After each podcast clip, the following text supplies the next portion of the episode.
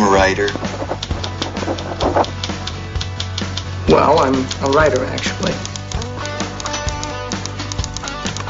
I am a writer. Ghostwriter.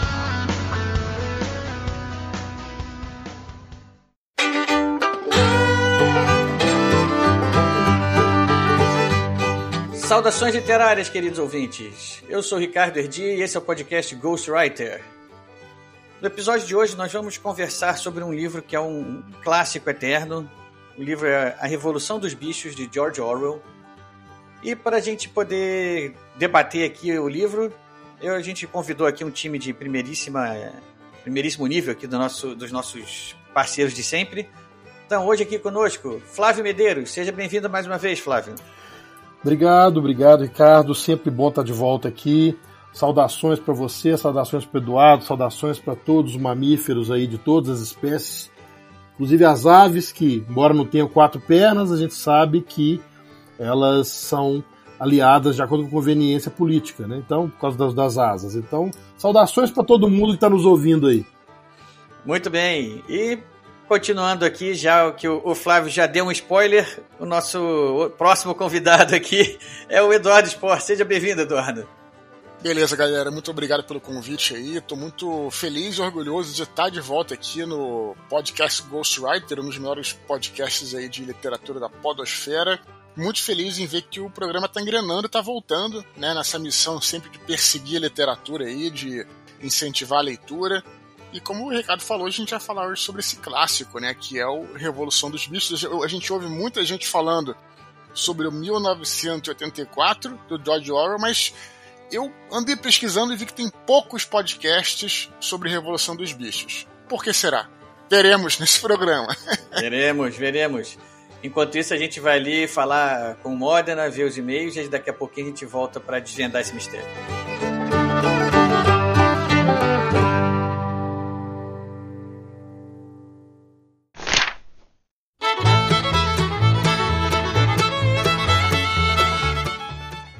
Salve, salve, amantes da literatura. Sou Rafael. Sejam todos bem-vindos a mais uma leitura de e-mails a recados do podcast Ghostwriter. Ao meu lado, mesmo que bem, mais bem, mais bem distante, Ricardo Erdi. E põe distante nisso. E não é pandemia, não. É apenas a vontade de estar bem longe de mim. não, é, é meu lado ermitão falando mais alto. Bom, pessoal, para aqueles que não querem escutar os e-mails a recados, pulem para o tempo. 9 minutos e 3 segundos. Bom, Ricardo, nós temos uma mensagenzinha de um leitor, não temos? Temos sim. Querido Elder de Castro mandou uma mensagem pra gente lá no Telegram. E eu vou ler aqui para vocês agora. Excelente programa. Sou um amante de viagens e, como o Fernando comentando os inúmeros locais em que esteve, deu ainda mais vontade de viajar. Parabéns pela entrevista, Erdi. Cara, eu que agradeço a sua, a sua mensagem, é sempre simpática, é sempre legal agradecer, é sempre legal receber esse, esse feedback de vocês. E é, fica aí o convite para você continuar assistindo a gente e continuar a comentar e mandar mais e-mails. E como o Elder é um bom ouvinte, gosta tanto do programa, ele também mandou um e-mail para a gente falando dos problemas técnicos que nós estamos tendo. Pode deixar comigo que eu vou dar uma melhorada, ver exatamente qual é o erro que está acontecendo. Parece ser uma coisa durante o processamento do áudio no Anchor, que depois é o responsável pelo envio do áudio para o Spotify. Eu não estou conseguindo ver esses defeitos na matriz que eu tenho aqui no programa que eu faço a edição. Mas, de qualquer jeito, eu vou dar toda uma olhada novamente nos arquivos que estão no Spotify e tentar encontrar quais são os problemas que estão efetivamente acontecendo. É, eu posso fazer mais um último comentário aqui de de um outro ouvinte? Pode, deve. É, esse foi um comentário que eu peguei lá no Facebook, da Anlene Souza. Ela disse o seguinte: Gostei muito de ouvir. Muito boa entrevista, com poucas interrupções ou cortes do entrevistador, coisa que se agradece. Aí, Anline, eu agradeço seu comentário simpático, e aí, só que o seu, o seu agradecimento vai todo pro Modena. Porque em inúmeras ocasiões eu acabo conversando mais do que eu deveria com o nosso entrevistado, e o Modena depois, ele não sem a repreensão aqui nos bastidores, mas ele acaba cortando minhas participações além da conta. Acabo, eu acabo ficando na edição final como se fosse um entrevistador super enxuto, né, super quietinho lá. Mas enfim, o seu elogio vai mais para o Modena do que para mim, mas de qualquer maneira é sempre bom ouvir isso também. Obrigado, Anlene, pelo seu comentário, muito simpático. A gente tenta fazer o possível para agradar todo mundo. Bom, já que ele me mencionou, eu tenho direito a uma réplica, não? é que às vezes o Ricardo esquece que é o entrevistador e ele gosta de ser o entrevistado. Não é isso não. A gente, nosso, nosso, nosso estilo aqui é de uma conversa de bate, bar, um bate-papo de bar, né? Como se a gente estivesse batendo papo ali. Então faz parte que eu de vez em quando eu também conte os meus causos, né? Faça as minhas interrupções, é normal. Só que o Modena, como eu falei, sem, sem evitar as repreensões, ele acaba consertando tudo na edição. É, mas não corto muita coisa não. Não corto muito, não sou tão mal assim. Só aquilo que merece ser cortado, obviamente. Bom, pessoal, nós temos dois recados agora. O primeiro é de um participante aqui do programa, Sérgio Martorelli. Segue. Oi, galera. Aqui é o Sérgio Martorelli. Eu e o Luciano Cunha, do Doutrinador, estamos trazendo de volta o Garra Cinzenta, personagem criado em 1937, um ano depois do Fantasma e um ano antes do Batman e do Super-Homem. Ou seja, aventura legal, bem no estilo pulp, estilo antigo, com muita aventura, muita ação. E a gente está fazendo aqui um financiamento coletivo que é para garantir que esse álbum saia. Tá bonito pra caramba, são ilustrações sensacionais, estilo uh, europeu. E quem quiser participar, o endereço é o seguinte: superpromofc, tudo junto, superpromofc.com. Tá lá o financiamento coletivo. Vocês vão curtir uma aventura muito legal que se passa no mesmo universo do Destro. O personagem contracena com o Destro, contracena com o Doutrinador e contracena com outros personagens clássicos dessas aventuras antigas, mas isso para vocês verem, vocês têm que pegar a primeira edição. Valeu, galera, conto com vocês. E o nosso segundo recado de hoje vem do Denilson Carreto, da editora Clock Tower. Tá contigo, Denilson. Olá, pessoal. Denilson, da editora Clock Tower. Um prazer estar aqui gravando com o pessoal do podcast Ghostwriter. Gostaria de falar que nosso livro Weird Western, Horror e Fantasia no Velho Oeste, já saiu.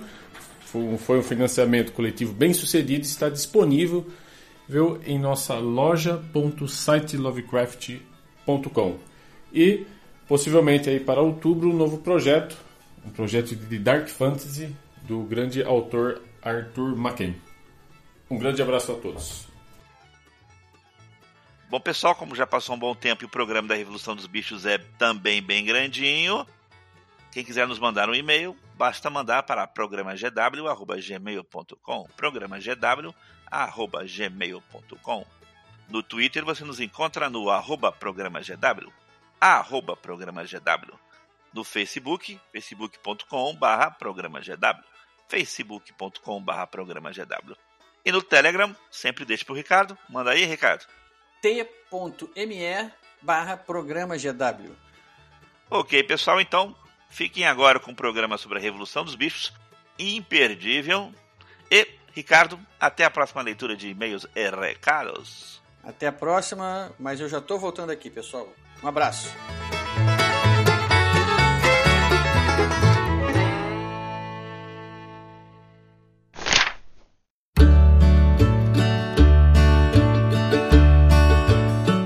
Então é isso, pessoal. Esses foram os e-mails do episódio de hoje.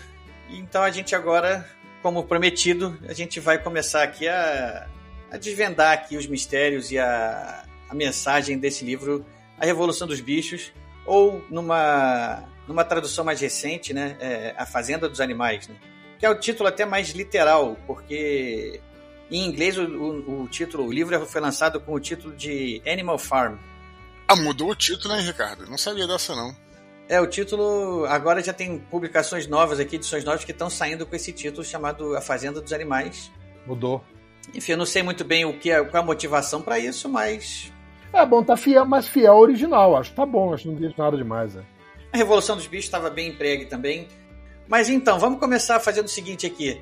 Falar um pouquinho primeiro do George Orwell, vocês preferem começar da gente dando uma, uma pincelada rápida, uma sinopse do- da história? O que, que vocês acham melhor? Eu acho melhor começar do Orwell, né? Pra gente. É, pai da criança. Claro, pô. É. Então vamos lá, eu, te, eu teve uma- umas poucas anotações aqui que eu fiz sobre o Orwell que vão, vão ajudar a gente aqui a, a ter uma. Como é que eu vou dizer? Uma noção melhor de quem era o Orwell e e quais eram as motivações dele para escrever. Eu vou ler um trechinho aqui que eu, que eu, que eu tirei, que é o seguinte: o nome dele. George Orwell, para começar, que George Orwell não é o nome dele, né? George Orwell é um pseudônimo que ele usava para lançar os, as obras literárias dele. O nome verdadeiro dele era Eric Arthur Blair e ele nasceu na Índia de pais ingleses, né? E, portanto, inglês também. E ele foi escritor, Britânico, jornalista. né? Britânico, né? Britânico, Né? é, é isso aí. Acho que tem galera escocesa aí também, não sei se o pai é escocês ou irlandês também, não, Não, sei porque se ele, não, porque se ele nasceu na Índia, ele não pode ser inglês. Ele pode ser britânico, né? Mesmo filho de ingleses? Sim, porque na verdade É? ele é o nascimento é na Índia, mas é, ele faz parte do a nacionalidade dele é britânica, né? É, eu achava que podia, por tendo ascendência de outros de, de pais de outro país, você podia ter também. É, a, Índia, a Índia era uma colônia do Império Britânico, então eles fora do país eram britânicos, é isso mesmo. Então fica a informação importante aí. Então, britânico, É como o Tolkien, né? Só pra completar, o Tolkien ele nasceu na África do, Sul- na África do né? Sul. É britânico e nasceu na África do Sul. Ele não era inglês, né? Entre, entre aquela coisa. É meio complicado mesmo o negócio lá. Não, e dizem, dizem que o Tolkien, é, o- a figura dele era é o estereótipo do que é ser inglês, né? Ele era mais inglês do que qualquer outro. Ah, não, sem dúvida, mais inglês do que mais inglês do que escocês e mais inglês do que, do que né, do que galês, então se com toda certeza, cara. Não, e diziam que ele era mais inglês do que ingleses. ele pela própria pelo próprio jeito dele de ser. Mas mas vamos voltar pro Orwell aqui. Que é o seguinte, ele tem uma obra é uma obra grande, ele escreveu bastante, mas acho que ele ficou muito marcado por esses dois livros que a gente já até comentou, que é o 1984 e o Revolução dos Bichos. Aliás, eu, deixa eu falar, eu, eu, eu conheci o livro como Revolução dos Bichos, então acho que eu vou sempre me referir a ele dessa maneira. É, são, são mais de 20 milhões de exemplares com esse nome, então acho que tá, tá justo, né? Pois é. Eu até procurei ver quantos livros ele tinha vendido, mas eu não consegui achar essa informação. Informações muito encontradas, de forma geral, é, dizem que, assim, ah, juntando o 1984 com o, com o com Revolução dos Bichos, ele tem mais de 50 milhões de livros vendidos, outros dizem 60 milhões, enfim, eu, eu não consegui achar uma fonte, mas tá tudo na casa de milhões, né, de dezenas de milhões aí. É, eu, vi, eu vi isso aí também, dizendo o seguinte, que é dois livros, esses dois livros dele juntos, com esses dois livros, ele é o, autor mais vendido do século XX do que qualquer outro autor, considerando duas obras juntas. Então é muita coisa. É muita coisa, né? Então isso já dá uma noção da, da grandeza e da importância dele, da obra dele. De um modo geral, a, a obra dele ficou marcada por, por uma crítica ácida, assim, como é que eu vou dizer? Irônica, talvez. E magoada. Satírica, talvez? Satírica, acho É, que é satírica, é, eu queria dizer satírica. satírica, Sobre sistemas políticos que tendem ao totalitarismo. Sim. Ele, ele se dizia um socialista, né, um, um autor é, que se identificava com os ideais da esquerda, mas ele dizia uma esquerda democrática. E ele se juntou na, ele foi, foi eh, participou lá da guerra lá na, na Espanha, né? E com o que ele presenciou lá, ele viu o, o, o exército comunista russo que participou, os horrores que ele viu acontecendo lá, ele a partir dali ele foi um ponto de mudança na vida dele e a partir dali tudo que tudo que ele, que ele escreveu teve esse tom satírico, principalmente em relação à política. É, na verdade, ele se dizia inicialmente anarquista, até que ele tem essa experiência que você falou na Guerra Civil Espanhola. Aí ele, ele, ele lutou do lado de alguns anarquistas e alguns trotskistas também idealistas, né? Então ele, ele, ele nesse momento ele se define como socialista, mas anti-stalinista, né? Isso. Mas, é, mas, mas ele não era a- antissocialista. Você pode observar que né, nesse livro mesmo, Revolução dos Bichos, em nenhum momento ele exalta o capitalismo, não, ele é crítico de tudo, né? ele, ele continua subestimando aí, e, e, e rechaçando o capitalismo, né? quer dizer, todos a burguesia ali, que são os humanos, toda, todos os capitalistas são ruins, mas dentro do socialismo, socialismo ele era um socialismo idealista. Então ele era contra esse, essa truculência do stalinismo, né? Aproveitando já que você disse isso, tem uma citação dele aqui que eu tinha separado, mas então agora já que você falou isso, então é o momento de falar essa citação, que é o seguinte. Abre aspas aí para George Orwell. A Guerra Espanhola e outros eventos em 1936-37 mudaram a perspectiva e depois disso eu consegui me situar. Cada linha de trabalho sério que escrevi desde 1936 foi escrita, direta ou indiretamente, contra o totalitarismo e a favor do socialismo democrático como eu o entendo. Parece-me absurdo, em uma época como a nossa, pensar que se pode evitar escrever sobre tais assuntos. Todo mundo escreve sobre eles de uma forma ou de outra. É simplesmente uma, que uma questão de qual lado se toma e que abordagem se segue. Fecha aspas aí. Como eu está dizendo, é que ele escreveu desde 1936 e 37. A partir daí, tudo que ele escreve é político. Né? E o livro foi escrito em 45, né? foi, foi escrito durante a Segunda Guerra, né? foi publicado em 45. É. Então esse, o livro está já situado nessa, nessa fase dele que ele mesmo já admite desde o início, que é uma fase que ele, como ele diz, é sempre contra o totalitarismo e a favor desse socialismo democrático como ele entende.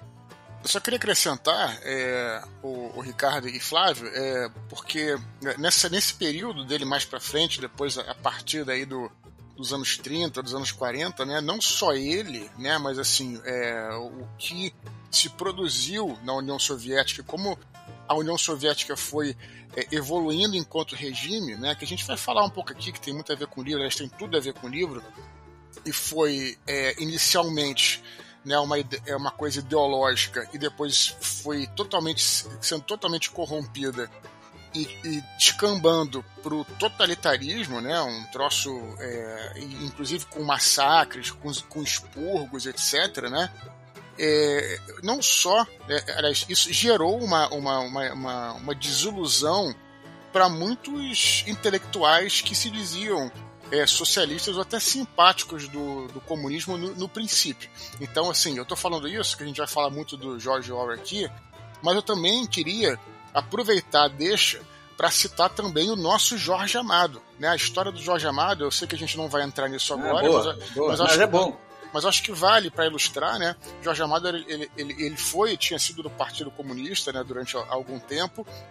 E tem vídeos, longos vídeos, longas entrevistas, procure no YouTube do Jorge Amado falando é, sobre isso, né? Que ele justamente dizia que é, tinha deixado, tinha saído da política, saído do Partido Comunista, depois que ele se deparou, quando ele descobriu né, o que acontecia na União Soviética, como é que é, os soviéticos, né, o que tinha se tornado o comunismo, né? E ele, inclusive, tem uma frase do, do, do Jorge Amado, Jorge Amado, Jorge Jorge, né? Jorge e Jorge que o Jorge Amado dizia que não deveria existir né, é, aquele, aquele socialismo que ele sonhava, é, nunca poderia é, existir com, é, quer dizer, sem liberdade.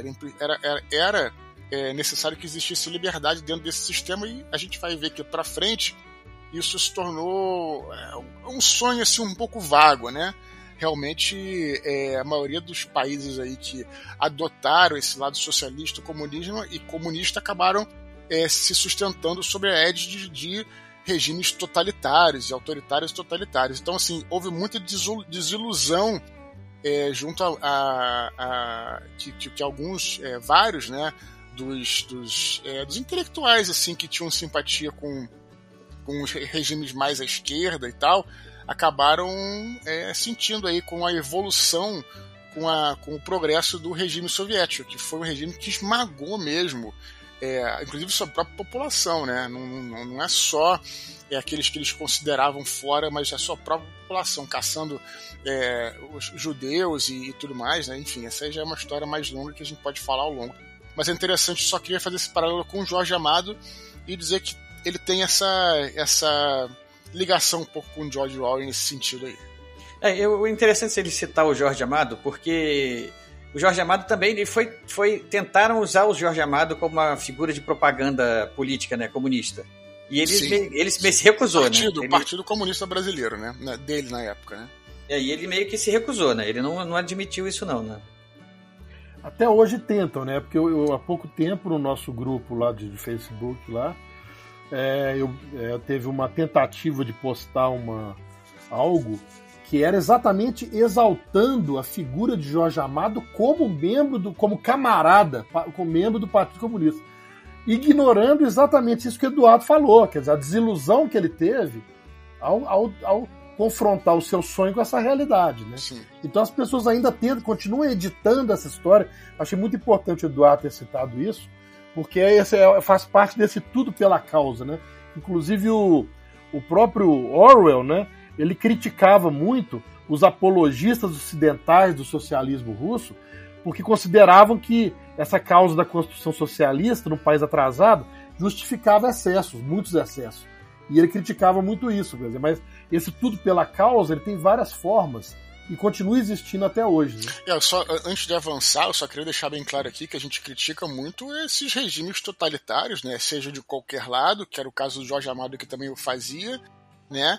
E eu vou frisar o que o, o que o Flávio e o Ricardo falaram no início do programa, pra galera que tem suas ideologias não ficar assustada com a gente. Lembrando que o George Orwell, inclusive nesse livro, nesse livro que a gente tá, vai falar hoje, ele também mete o pau no capitalismo. Tá? Então, então, então fiquem é. conosco para ter uma. Pra, pra, gente, pra, gente, pra gente ser crítico de tudo que se passa, de tudo que acontece, né? Sem tentar é. pensar é, mais para um lado ou mais para o outro. A gente tem que olhar a situação e ser crítico aos extremos, né? Que existem Qualquer em todos os lados. extremismo é condenado. Perfeito. Qualquer extremismo. É. Então, vai, bom, foi bom o disclaimer aqui, então, para quem não, não, não pegou o disclaimer por completo, vou repetir para deixar claro. É, esse episódio aqui não está levantando bandeira de lado nenhum. A gente está comentando um livro e as circunstâncias em que o autor escreveu e se inspirou para escrever, né? São ali são as ideias que vieram dele, são as interpretações que ele teve, das experiências que ele presenciou e que já culminaram na, na nessa obra aí que, que atravessou gerações e vai continuar atravessando gerações. E, e lógico que, que analisaremos também os fatos históricos, né? Que, que, que, que houve, né? O que a gente está falando, essa crítica que a gente está fazendo aqui ao regime soviético. Todo mundo sabe que foi um regime totalitário. Você não, não tem como apagar da história e deve ser condenado sem suma de dúvida, né, cara? Não, não tem a menor dúvida sem, disso. Não, sem é, aliás, é bom até fazer uma definição aqui, botar uma definição antes da gente falar, começar, porque existe muita confusão sobre o que é socialismo, comunismo, qual a diferença. Vamos, vamos deixar, vamos definir da seguinte maneira: socialismo é um sistema econômico, comunismo é um sistema político e um sistema político totalitário. Né? Não existe experiência na história que, de comunismo que não tenha se tornado um regime totalitário e o socialismo é um sistema econômico que tenta que, que dizem que é, é, o, é o caminho que vai levar ao comunismo. Mais ou menos assim, é uma, dá uma definição superficial, mas para os efeitos aqui do programa tá valendo. Sim, podemos. Vamos, é uma discussão boa. Vamos seguir. Bom, é, mas então assim, sobre o George Orwell, que a gente estava comentando então sobre, sobre ele. Tem muita coisa para falar, a história é longa. Eu fiz uma, um breve resumo aí, falando ele, é, como a gente falou, nasceu na Índia, né? Britânico, como o Eduardo salientou. Uma simpatia, por isso que ele chama de socialismo democrático e ele, ele se junta lá pra, na Guerra Civil Espanhola, e vai, vai participar da Guerra Civil Espanhola e lá ele vê o exército comunista russo praticando horrores, né? Como ele falou, ele tinha simpatia pelo lado anarquista, né? E o, os comunistas anarquistas, é, apesar de haver uma certa confusão de do pessoal achar que comunistas e anarquistas têm algo em comum, não tem absolutamente nada em comum. Eles são exatamente o oposto do outro. O anarquista é aquele que não quer governo, não quer Estado, não quer nada, acho que cada um cuida de si e acabou. Né, o comunista é o contrário, o comunista é tudo no Estado. O Estado é o maior ente que existe, é o que comanda a vida de todo mundo. Então eles não podiam ser mais. são diametralmente opostos anarquistas e comunistas. Né, e o George Orwell, como o Flávio disse, ele tinha uma simpatia mais pelos anarquistas e quando ele se deparou com as práticas comunistas que ele viu de perto ali, aquilo chocou muito ele e a partir daí a obra dele ganhou todo esse tom é, contra regimes totalitários, particularmente desse livro, ele, vai, ele faz uma fábula em torno da Revolução Russa, né? Alguém quer acrescentar alguma coisa aí na biografia do Orwell? Algo que eu queria acrescentar, que eu achei muito interessante nas minhas leituras sobre ele, é que é um cara visionário, assim, você vê que a, razão dele, ela tinha uma, ele tinha uma capacidade de, de analisar fatos e tendências e fazer projeções, né? que eu acho que é a inveja de todo autor de ficção, né? De se projetar para o futuro, no caso ficção científica, né? você fazer projeção do que, que poderia acontecer. Ele tem uma, uma, uma ele teve muitos ensaios né, sobre política, sobre, como você falou aí, a partir de determinada época ele começa a fazer é, textos sobre política. Tem, um, tem um, uma frase dele, 1944, muito interessante. Olha que interessante que ele fala. Aspas. A palavra fascismo é quase inteiramente sem sentido. Quase qualquer inglês aceitaria valentão como sinônimo de fascista. Ou seja, é mais ou menos a mesma a mesma distorção do, das palavras que a gente ouve até hoje. Isso, isso, isso não é invenção atual, isso é coisa que já vem lá dos anos 40, né? É, para mim isso é, uma, isso é uma coisa que me incomoda muito. Essa ressignificação da palavra, porque ela acaba acaba qualquer coisa sendo fascista e perde o peso do que realmente é o fascismo. É, o fascismo, para essa nova concepção que está sendo usada, é tudo que é, que é o meu inimigo, é tudo que eu não quero ser, entendeu? É isso, não tem, não tem mais nada de fascismo na sua origem da palavra. Então, o Orwell já, já enxergava isso lá nos anos 40. Tem uma outra interessante também, que ele fala, né? Que é um dos, foi um dos primeiros caras, já em, ainda em 1945, a usar a palavra Guerra Fria, né? analisando a, a tendência histórica que vários historiadores, né, tem, tem o, o Conquest americano, que estavam é, prevendo um mundo polarizado, né, como, como acertou, que existiria depois da guerra.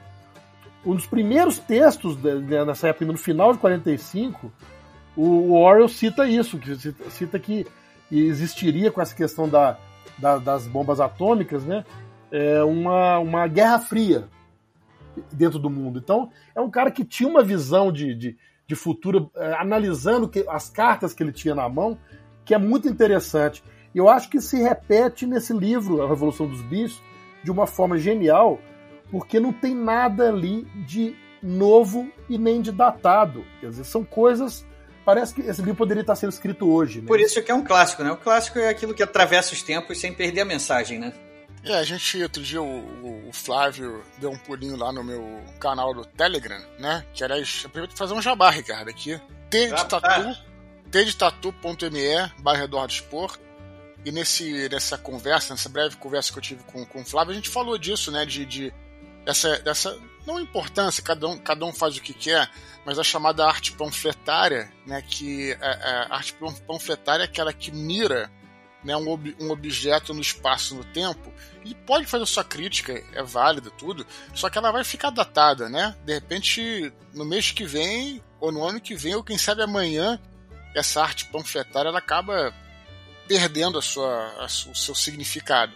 Já a arte engajada é outra coisa. A arte engajada ela, ela tira né, essa, esse, esse objeto do espaço do tempo e aí você pode falar é, sobre várias coisas que vai ser, vão ser aplicadas em, em, em muitas situações no futuro, né? em, em situações de qualquer coisa que eu consiga criticar. E esses dois livros, né, a gente vai falar aqui em específico sobre a Revolução dos Bichos, mas só pincelando um pouco o 1984, é isso, quer dizer, é um mundo que existe, mas não existe, quer dizer, é uma ficção lá que de um mundo no futuro, mas não diz tanto, também tanto no futuro, e dá uma exagerada, quer dizer, dá uma é, faz uma caricatura de certa forma, séria, lógico, né? É para criticar várias, várias questões, né, que, que, que são atuais até hoje, né? Coisas, desde coisas pequenas, a gente poderia falar de mil coisas aqui políticas, mas, por exemplo, a história da loteria, né, que é, ninguém sabe se a pessoa ganha ou não ganha, mas serve-se para dar aquele estímulo e todo mundo achar que um dia vai ganhar, e sabe? Coisas, desde coisas pequenas na sociedade até coisas grandes, né? Que se fala lá, ele tirou do contexto, né? Ele, se ele contasse aquela história, por exemplo, na Alemanha nazista, né? Ele ia estar dentro do contexto, todo mundo ia, ia olhar aquele livro e ia falar: ah, não, isso já acabou, porque a Alemanha acabou, acabou na Alemanha nazista. Aí quando ele tira do contexto e cria um universo novo, você aplica aquilo em várias situações que você pode estar vivendo, seja em 1948, seja em 1950, seja hoje em dia, seja no futuro. E aí por isso que se torna algo tão importante. E na Revolução dos Bichos ele até faz, como eu disse, uma fábula, né? A gente vai falar um pouco aqui sobre isso. Também faz outras críticas políticas, não só políticas, políticas sociológicas e, e por aí vai, né? Só uma observação aqui sobre loteria. Eu já ganhei uma vez já, viu? Não no prêmio principal. Mas uma vez, acho que. Eu me lembro, acho que foi uma quadra ou terno, alguma coisa assim da Mega Sena aí no Brasil. E foi um dinheiro bacana, foi um dinheiro assim que deu para comprar um notebook bom assim na época. Fiquei, fiquei super Você feliz. até mudou para os Estados Unidos, né? Até mudei para os Estados Unidos depois. Vim morar aqui na Nova Inglaterra. E será que eu sou. Será que se eu puder, dizendo que eu moro em Nova Inglaterra, pode dizer que eu sou britânico também? Não. Você, você é o novo britânico, vamos botar assim. É o novo britânico. Eu tinha que botar agora aquele. aquele Modena bota aquele, aquele, aquele barulhinho lá, tatum, tsh, aquele. Boa.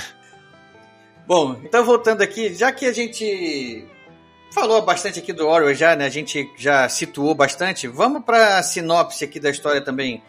É, Flávio, pode fazer um resumo para a gente aí da sinopse do que, que, do que, que se trata essa história, Revolução dos Bichos? Bom, é, antes de falar da sinopse, né, essa situação inicial que gera toda a trama, né, importante dizer que ela é uma referência direta ao acontecimento histórico da União Soviética. Por isso que esse livro é uma crítica direta à Revolução Russa, né? Que a, historicamente o que aconteceu foi o seguinte: o, o Lenin já estava velho, ficando ficando doente, e eles começavam a precisar pensar na sua sucessão, né? Porque na, no, já, Deus nos livre de pensar numa eleição democrática na União Soviética naquela época. Então, os caras foram escolher o sucessor e ficou uma, uma, uma briga ali entre Stalin e Trotsky. Né? Trotsky era um cara que, que pensava uma, um socialismo mais expansivo, espalhando pela Europa, abrindo a Rússia e espalhando o ideal socialista pela Europa. E o Stalin era um cara que queria o socialismo de um país, quer dizer, fechar a União Soviética e fazer tudo lá dentro. O Trotsky mais intelectual, o Stalin mais truculento, mais, mais pragmático. Né? Então no livro é exatamente assim que começa a história. Né? Você tem um personagem que é o Major, que é um porco velho, e dizer que tem um sonho. Né? Ele tem um sonho e ele chama todos os animais da fazenda para fazer dizer que sonho era esse. E esse sonho é quase que uma, uma tradução literal da, do, da ideia básica do marxismo. Né? Então ele fala isso para os caras, para os animais, etc. E eles e eles ficam com esse sonho e depois que o, que, o, que o major morre, o porco morre, outros começam a ter que tomar o lugar dele. Então os principais são dois porcos, né? Que é o Napoleão e o Bola de Neve, que são a, a representação na forma de fábula de Stalin e Trotsky. É uma briga entre os dois pelo poder, exatamente o Bola de Neve intelectual, e acontece exatamente o que acontece na Rússia. Né? O Napoleão vence essa batalha e instala um, aos poucos, usando todas as técnicas, as mesmas técnicas que foram usadas no comunismo, ele instala um regime totalitário dentro da fazenda. E vai mostrando exatamente o que o, o, que o Eduardo tinha, tinha falou de passagem, né? aquela mesma sequência de todas as tentativas de implantação do comunismo. Primeiro idealismo, começa a desigualdade, depois vem a hierarquia se estabelecendo, e torna-se uma ditadura e enfim a decadência. Então é, um, é uma fábula que, que é um resumo do, do, do, do, protocolo comunista em todas as formas como ele foi tentou ser aplicado. E cada animal, cada espécie animal ela tem um simbolismo aí que se representa com grupos populacionais humanos que nós conhecemos muito bem muitas vezes até participamos deles. Né? A história ela começa com um humano, né, sendo o proprietário da fazenda lá, o administrador da fazenda, né, que é o Sr. Jones, né? E ele vivia bêbado. Ele é uma meio que um um arquétipo do, do... É o Kizar Nicolau, né? Isso, é, esse é o que eu falo, exatamente. Ele é ele é do o antigo czar da, da, da Rússia, né? E, e, ele era que vivia bêbado, que vivia decadente, né? Exatamente, decadente. Bom, e é, o Sr. Jones era esse proprietário da fazenda que explorava os animais, que maltratava, que não não dava o devido valor aos animais. Né? Então veio esse o major que, que tem, tem esse sonho lá e conta para os animais todos essa como, seria a vida seria melhor se, se os animais tomassem conta de si mesmos e tomassem conta da fazenda. Viveriam todos eles muito felizes e não, não seriam mais explorados por ninguém. E os animais depois resolvem é, levar a cabo essa, essa ideia, nesse sonho, e se rebelam e expulsam o Sr. Jones lá da fazenda, né? E acabam eles próprios assumindo o controle. E aí a história vai, né? Quer continuar daí, Eduardo? Não, eu, eu, só queria dizer o seguinte, que, que é perfeito, né? Realmente é uma, uma correspondência direta né, com, a, com a União Soviética. Mas eu acho que é mais do que isso, aí que tá o negócio. Porque se fosse só para criticar né, a União Soviética, como é que o regime foi, foi se desenvolvendo, eu acho que era simples, era só escrever um livro com os personagens mesmo, né? Stalin, Trotsky, tudo. E, mas, e apesar, mas apesar de ser ter uma, essa ligação direta, o fato dele ter usado uma fábula, ele nos leva a observar certas situações que são é, aplicáveis em outras, em outros países, em outras épocas, em, entendeu? Em outros, em outros regimes mesmo, né? E, e, e, várias coisas interessantes, né? Uma delas, por exemplo, é, é eu não sei se a gente está se antecipando, mas é a distorção da própria constituição deles, né? Que eles têm lá os seus mandamentos, né? E aí é, não é bem assim, vai mudando aos poucos, né? Vai mudando segundo as conveniências, segundo a, a, a, o que eles preferem, o que, que eles querem mudar, eles vão mudando aos, pou, aos poucos. E também é, tinha um. Eu não sei qual é esse personagem. É o Garganta, se eu não me engano, né? Que é o cara que. que é o, a propaganda, no caso da propaganda que vai convencendo todos os animais que o Napoleão tá falando é correto tal, etc. E tinha o Bola de Neve, né? Que tinha lutado com eles na Revolução. E tinha se ferido, inclusive, tal. E aí depois o Bola de Neve virou e falou: não, o Bola de Neve não, não lutou, não. Na verdade, ele apenas foi ferido depois fugiu.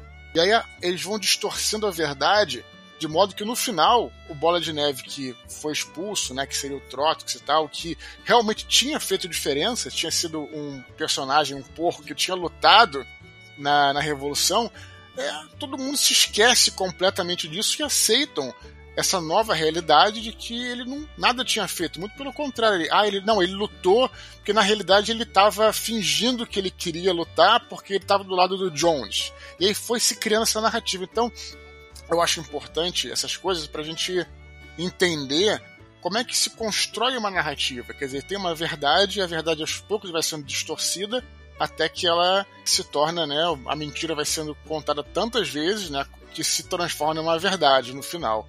Então, só para só lembrar disso. Então, assim, não, não são coisas, a gente falou, a gente está falando isso, e realmente ele se inspirou na Revolução é, Soviética e tal, só que é, o livro é muito mais rico, porque você aplica aquilo em várias situações de hoje em dia, por exemplo, do passado, né, e outras situações. É, tem uma frase do próprio Orwell muito interessante, ele fala o seguinte, vou abrir aspas aqui também. Os simpatizantes do totalitarismo em nosso país tendem a argumentar que, uma vez que a verdade absoluta é inatingível, uma grande mentira não é pior do que uma pequena. Então isso aí é a base do relativismo pós-moderno que a gente vive hoje em todos os extremismos, né? O Garganta que você falou, ele, na minha edição chama Guincho. Ele, o nome, deram o nome de Guincho. Tem uma frase lá que para mim ela é, ela é fatal. E no segundo capítulo do livro ele fala: Guincho era capaz de transformar o preto em branco. Isso é sensacional, porque é exatamente isso, você poder mudar é, não só personagens históricos, como fizeram com Bola de Neve, mas também fatos históricos, como fizeram com a própria Revolução. E, e é o que, assim, que, a gente vê hoje, tentar reescrever a história e, e redefinir personagens de diversas formas. Né? Quer dizer, todo, todo extremismo ele tenta usar essa tática da narrativa com as redes sociais, isso foi uma coisa que se ampliou enormemente. Né? Mas é interessante isso mesmo, né? Como é que, como é que eles vão modificando. E o George Orwell, ele tem essa. É isso tá, acho que está nos dois livros dele. É, ele também tem essa, essa, essa, essa crítica muito forte, essa distorção da realidade. Pô, o 1984 fala sobre isso, quer dizer, o, o, a, o final né, do 1984, a gente pode falar que não é, não, sei lá, é o, o, personagem Winston, que ele é manipulado de tal forma que essa é, é a grande é, é, a grande vamos dizer assim entendimento do livro no final né do 84 que ele 2 mais 2 igual a 5 né porque estava tão é, dominado pela narrativa que se o partido falasse que 2 mais 2 é igual a 5 ele aceitava que 2 mais 2 é igual a 5, enquanto todos poderiam ver né, que 2 mais 2 é igual a 4, uma coisa que está na sua frente, não é possível, sabe? Então, assim, a verdade, ela é um, algo. Isso está no 1984 e também está aqui de forma, acho que muito atual, com a questão das narrativas, como o Flávio falou, né? E como é que é, existe essa, essa, essas distorções, né? Então é bem interessante mesmo como é que ele coloca isso no Revolução dos Bichos. É, o que a gente chama de narrativa aqui, já que é uma palavra que está tão na moda, é, seria uma interpretação criativa dos fatos, né? O, os fatos apontam para uma interpretação às vezes direta, sem sem muitas, não é nem dado muitas interpretações, mas para a coisa ficar bonita dentro da ideologia ou dentro da mensagem que quer se passar, aqueles fatos que não tinham interpretação acabam sendo contados de uma maneira que podem dar a entender exatamente a ideia oposta do que foi a intenção que originou aqueles fatos. Isso num certo ponto, né, o Ricardo? Porque esse que é o lance. Isso, isso aí é durante algum tempo, porque depois os fatos passam a, a, a, realmente não, não existirem mesmo. Né? Os fatos são modificados. E isso, isso é bem interessante com essa trajetória do Bola de Neve. Quando estou dizendo, o Bola de Neve, ele, ele tinha lutado a Revolução junto com o, com o Napoleão e com os porcos e tudo mais, e tinha sido ferido. Então, cara, ele tinha quase morrido. Então você pensava, pô, não é possível, todo, todo mundo do lado né, do, do, do porco viu ele sangrando, viu ele lutando, e as pessoas continuavam. Isso é interessante também. No começo era difícil de modificar essa realidade, porque ah, muitos, muitas pessoas não, né? Muitos bichos, na verdade, é, tinham visto aquilo, mas aos poucos os bichos começam a morrer. Isso também fala interessante como é que a, a, a, vai mudando também da geração, né? Quem é que se lembra daquilo que aconteceu há 20 anos atrás? Teu pai já está muito velho, você nasceu sem ver aquilo ao vivo, e aí é e aí que vai mudando. Aí quando atravessa uma geração, o próprio fato ele pode deixar de existir se essa manipulação da verdade for né, bem feita ou mal feita, né? Mas bem feita nesse sentido, né? De, de, de realmente convencer e, e, e, isso que é interessante também, que aliás que também é uma, é uma aula, né? Que essas mudanças, cara, nunca acontecem do, do dia para noite. Elas vão sempre aos poucos, né? E, e, e, trabalhando muito com essa coisa do que também está no 1984 de, de controle de pensamento, de esquecimento, né? É, tem os mandamentos lá, que seria a constituição deles lá, né? Que estão bem claros. E aí depois é, fazem mudanças nos mandamentos que a gente pode falar aqui, e aí as, as pessoas, olha meu visto falar, os bichos, né, olham e falam, peraí, mas eu acho que era outra coisa que estava escrito, mas que estranho, mudou aqui. Deve ser então, porque se eles falaram é isso mesmo, sabe?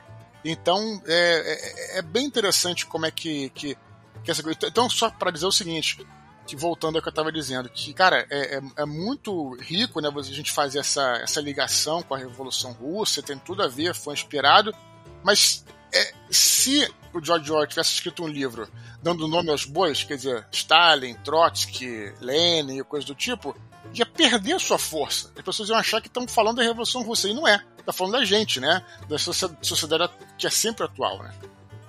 Tem um momento também, Eduardo, que você falou que eu acho que é o, é o cúmulo dessa, dessa, dessa, assim, dessa inculcação de, uma, de fatos é, falsos, que é naquela hora do expurgo, né, quando os animais começam a ser mortos, né, por, por serem identificados como os traidores, eles vinham e se confessavam como influenciados pelo Bola de Neve, né? Eles, eles confessavam que eles eram, tinham sido influenciados por um revolucionário que não existia, e isso era justificativa que o levava à execução. Quer dizer, é uma insanidade tão grande que parece uma coisa absurda, mas não, a gente vê muito isso e de várias formas. Tem uma, uma frase que aquela frase famosa: se a versão for melhor que a verdade, publique-se a versão. É, você tem isso aí, eu até procurei a origem dessa frase, mas tem, é, tem várias contra, contra, assim, controvérsias sobre isso, de quem foi que, que criou essa frase, mas é sempre usada por alguém que tem uma, uma, uma intenção pessoal por trás, uma má intenção. Né? E isso serve para tudo, e, e, as pessoas realmente embarcam e começam a acreditar em coisas como se fosse verdade. Acho que está na base de avistamentos de uhum. discos voadores que aparecem só na roça pro seu João, que tem 80 anos, não aparece no centro da cidade. Né? Milagres religiosos que as pessoas juram que viram. Juram que viram. É o mesmo processo mental. Eu, entendi, eu achei muitas semelhanças né, entre o, a ideologia, como o Orwell descreve nesse livro, e a própria religião. Né? Ele mesmo, o Orwell mesmo, o processo religioso, ele, ele tem uma, uma nas not, é, Notes of Nationalism que ele escreveu, é um, os papéis que ele escreveu, ele fala o seguinte: ele cita o catolicismo político, ou seja, o uso de valores católicos para fins sociais, como uma forma de ideologia. E é muito interessante porque a técnica é a mesma, né? Você repetição, é, criação de, de ícones, idolatria de sede, ou de, de santos ou de homens, no caso do, da ideologia, os dogmas que seriam os sete mandamentos dos animais. Você tem os dez mandamentos da religião, você tem os sete mandamentos do, do, da ideologia. Então tem semelhanças muito inquietantes entre as duas formas, e nas duas formas a gente observa isso que, que o Eduardo falou, quer dizer, uma, uma distorção, às vezes sutil, e que vai aumentando na medida que ela vai sendo bem sucedida, de forma que cria-se uma nova realidade, entre aspas. É, o expurgo, né? O expurgo que foi um, um momento do livro em que tem um, uma carnificina, né? Mata, já é mais pra frente, né? Passado alguns anos e tal eles perseguem e matam diversos animais, né, os, os porcos lá, que são os, os cabeças da, da Revolução, matam, e de fato, como você falou, aconteceu na União Soviética, mas o que eu acho interessante nem, nem, nem é isso, né, quer dizer, é claro, a, a, a Revolução nasceu um princípio de união, de igualdade e de fraternidade até, né, entre os próprios animais, porque que existia inclusive um dos mandamentos, é nenhum animal matará outro animal, ponto, né? Nenhum animal matará outro animal. Ponto. Tava lá na, na constituição do negócio. E aí, quando tem isso, você próprio que está lendo o livro, você pensa, pô, mas eu lembro, eu lembro que, que né, será que nenhum animal vai lá, né? E, e aí, a, aí no capítulo seguinte vai, né? O, a, acho, que é, acho que é uma vaca que vai lá, e aí olha e fala, tá escrito lá, nenhum animal matará outro animal, sem motivo justificável. Então, assim, Aí acrescento essa, essa coisa, né? E, e, é isso aí, cara. Como é que né, Constituição ela é, ela é distorcida, segundo né, a vontade de alguns e tal. Isso tava lá, né, no, no, no, no, no Revolução dos Bichos, né? O que mais me comoveu nisso aí que você falou, acho que a cena que mais me comoveu no livro, que eu achei mais impactante, é exatamente depois desse expurgo, onde tem essa carnificina, vários animais são mortos, os sobreviventes eles se reúnem numa região alta da fazenda e, e a égua, né, que é, meu, na minha versão chama tulipa, né, não sei se é na, na de vocês a mesma, né, é, a tulipa ela, ela olha para a fazenda com os olhos assim cheios de lágrima e ela fica lembrando do ideal que eles tinham, né, do ideal que eles tinham de, de igualdade, de fartura, de qualidade de vida, né? E que não era aquela carnificina que ela tinha acabado de presenciar, que era o que eles sonhavam. Aí no depois ela fala assim: mas mesmo assim não existia nela nenhum pensamento de rebelião. Ela pensava que, ainda do jeito que estava, era melhor do que como era na época do Sr. Jones. Ou seja, é uma submissão psicológica é uma covardia, é uma covardia.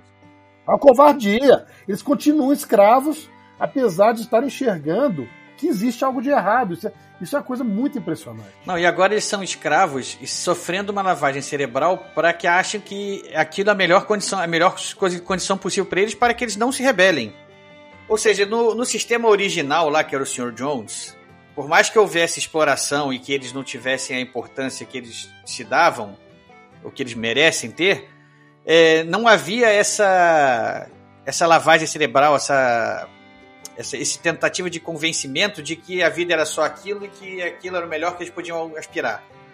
Quando há a revolução dizendo que agora nós vamos caminhar para um futuro melhor, para um, uma sociedade melhor, essa sociedade descamba provavelmente pior do que o que era antes, mas agora todo mundo se convence de que não pode mais melhorar, que aquilo sim é que é bom. E que o passado por melhor que fosse, ah, aquilo não quero, não quero aquilo de volta nunca. um paralelo assim, bem evidente que a gente pode fazer, que é nos, nos dias atuais, no Brasil dos dias atuais, é exatamente isso. Vocês lembram a, a forma como o PT se, se referia aos, aos anos do Fernando Henrique Cardoso? Eles chamavam de a herança maldita. Isso, é, É, pois é, a herança maldita, nos os tempos do Fernando Henrique Cardoso, que o, era um país que vinha diante disso com hiperinflação, com constantes trocas de moedas, até que o Fernando Henrique Cardoso, que foi ministro da Economia, faz o plano real e consegue estabilizar a moeda, porque em função disso ele é eleito presidente e ele passa lá os oito anos dele da, presiden da presidência e entrega um país nos trilhos para o. PT que vem em seguida. Né? E o PT não passa o tempo todo que está no governo chamando o período FHC, o período tucano né, do, do PSDB, chamando de a herança maldita. Depois eles entregam o país, quando ele, quando ele sai, quando, principalmente quando a Dilma sai, né, entrega na mão do Temer, que é o corre, corre impeachment, eles entregam um país economicamente muito pior. Está uma situação muito pior, mas eles continuam chamando a época do Fernando Henrique de herança maldita, né, e muita gente continua acreditando nisso. Isso eu estou falando sem ter ideologia nenhuma envolvida nisso. Só simplesmente estou falando. Você está analisando os dados históricos, até porque, até porque você é um economista, né? Você está olhando, olhando números. Exatamente, né? olhando a economia mesmo. E a economia não se compara. Ah, Infelizmente, a Dilma entregou um país falido. Quem veio depois e está tendo que se. te- tendo que administrar uma- um país que está numa, numa condição que foi incomparavelmente pior do que quando o Lula recebeu o país. Então, o que que é herança maldita de verdade, né? Mas voltando aqui pro, pro livro, já que a gente já começou a comentar aqui dos, dos, dos mandamentos, depois que os animais lá expulsam o Sr. Jones e estabelece esse sistema que, que- em que eles serão os, don- os donos da fazenda e toda a produção será coletiva e assim todo mundo agora vai ser va- vai ser mais considerado, vai ter mais acesso a tudo que é produzido, eh, ele estabelece então umas regras para esse sistema novo que eles chamam de animalismo. E são sete regras. E as regras são as seguintes, eu vou ler aqui. Regra número um. Qualquer coisa que ande sobre duas pernas é inimigo. Vamos comentar então cada uma delas. Né? Qualquer coisa que ande sobre duas pernas é inimigo. Claramente se referindo aos humanos, né? Ou seja, quem não é animal, quem não, quem não somos nós aqui, é inimigo, né? É, isso, é, isso é outra técnica. O nós contra eles, né? É, exatamente, a demonização do inimigo. Aham. Né? Eu vou até fazer um paralelo de novo com a religião. Estou batendo nessa tecla porque eu achei muito interessante isso. Você tem o diabo, né? E você tem, que é o inimigo, e você tem aqui o capitalista, o patrão. Quer dizer, o trabalho, o patrão, aí ele maltrata os animais, ele não tra... segundo o Major, ele não, o Sr. Jones não trabalhava, é o único que não trabalhava. Sendo que, na verdade, ele estava criando as condições para que todos os povos, os animais tivessem as suas vidas, quer dizer. E aí você vai, quer dizer, o inimigo, a demonização do inimigo leva a essa polarização. Daqui a pouco é o patrão contra o empregado. Você tem o homem branco, heterossexual, contra o. Né, a- questão das, Das pautas minorias. né? minoritárias, que são pautas extremamente necessárias de serem tratadas e resolvidas, mas são transformadas em, em munição para uma Em guerra cabos de guerra, né? São transformados em. cabo de guerra. É uma demonização do outro. Tudo que o outro diz, não interessa se seja bom ou tá errado, né? Você falou aí do, do negócio da, da transição eh, do FHC para o PT. Eu me lembrei imediatamente do moinho lá no do, do- do Revolução dos Aham. Bichos, né? Que foi uma ideia do Bola de Neve que iria beneficiar os animais e quando o Bola de Neve vira o, inimigo, o novo inimigo demonizado, nós já estamos livres do Sr. Jones. O próximo inimigo é quem? Bola de Neve é, o Napoleão assume, pela narrativa, que o moinho tinha sido ideia dele. Né? Então é muito interessante isso, quer dizer, a, a narrativa associada à demonização e à criação de inimigos de ocasião. Você sempre tem que ter um inimigo, e esse primeiro mandamento é exatamente a base disso. E o fomento do ódio também, né? Né, Que, é, que aliás, é, inclusive, é, é, o Bola de Neve tem esse paralelo para quem também leu 1984 com o Goldstein. Né? O Goldstein era o, era o inimigo do Estado, no caso do, do 1984, né? que era o inimigo do Grande Irmão. E eles tinham, inclusive, sem querer também. é, acho que a gente pode passear um pouquinho, né? Tem com, com os dois romances, acho que tem a ligação. E tinha no 1984 a chamada 3 minutos de ódio, né? Ou 2 minutos de ódio, que era que os, as, que as, os, os operários iam pra frente de uma tela e aí o, o Goldstein ficava lá, né, como se fosse na tela, falando e tal, nem se ouvia o que ele estava dizendo, ninguém sabia se o cara sequer existia, mas era só. Eh, ninguém conseguia ouvir ele, porque era tanto grito e ódio, né? Que ninguém conseguiu ouvir né, o Goldstein. E, na verdade, eh, não se, não sabia o que, que era. Era apenas o ódio pelo ódio, né? Que é o que se observa aqui também com mais tarde com o próprio Bola de Neve, né? A gente vê isso, cara, eu, eu é, fico um pouco. E aí vale um alerta aí para todos que estão, estão nos escutando, né? É, eu fico até um pouco assustado assim quando eu começo a ver né, pessoas que falam assim: olha, o sujeito que tem um posicionamento político diferente do meu, é, eu acho que ele não é um cara com bom caráter, sabe? Isso é.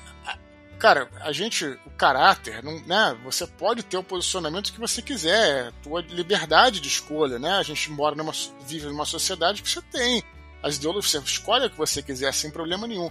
Mas quando você começa a ver aquele cara é mal, aquele cara é, é aquele indivíduo é mal por essência, só porque pensa ele diferente, escolheu né? um, pensa diferente de mim, entendeu?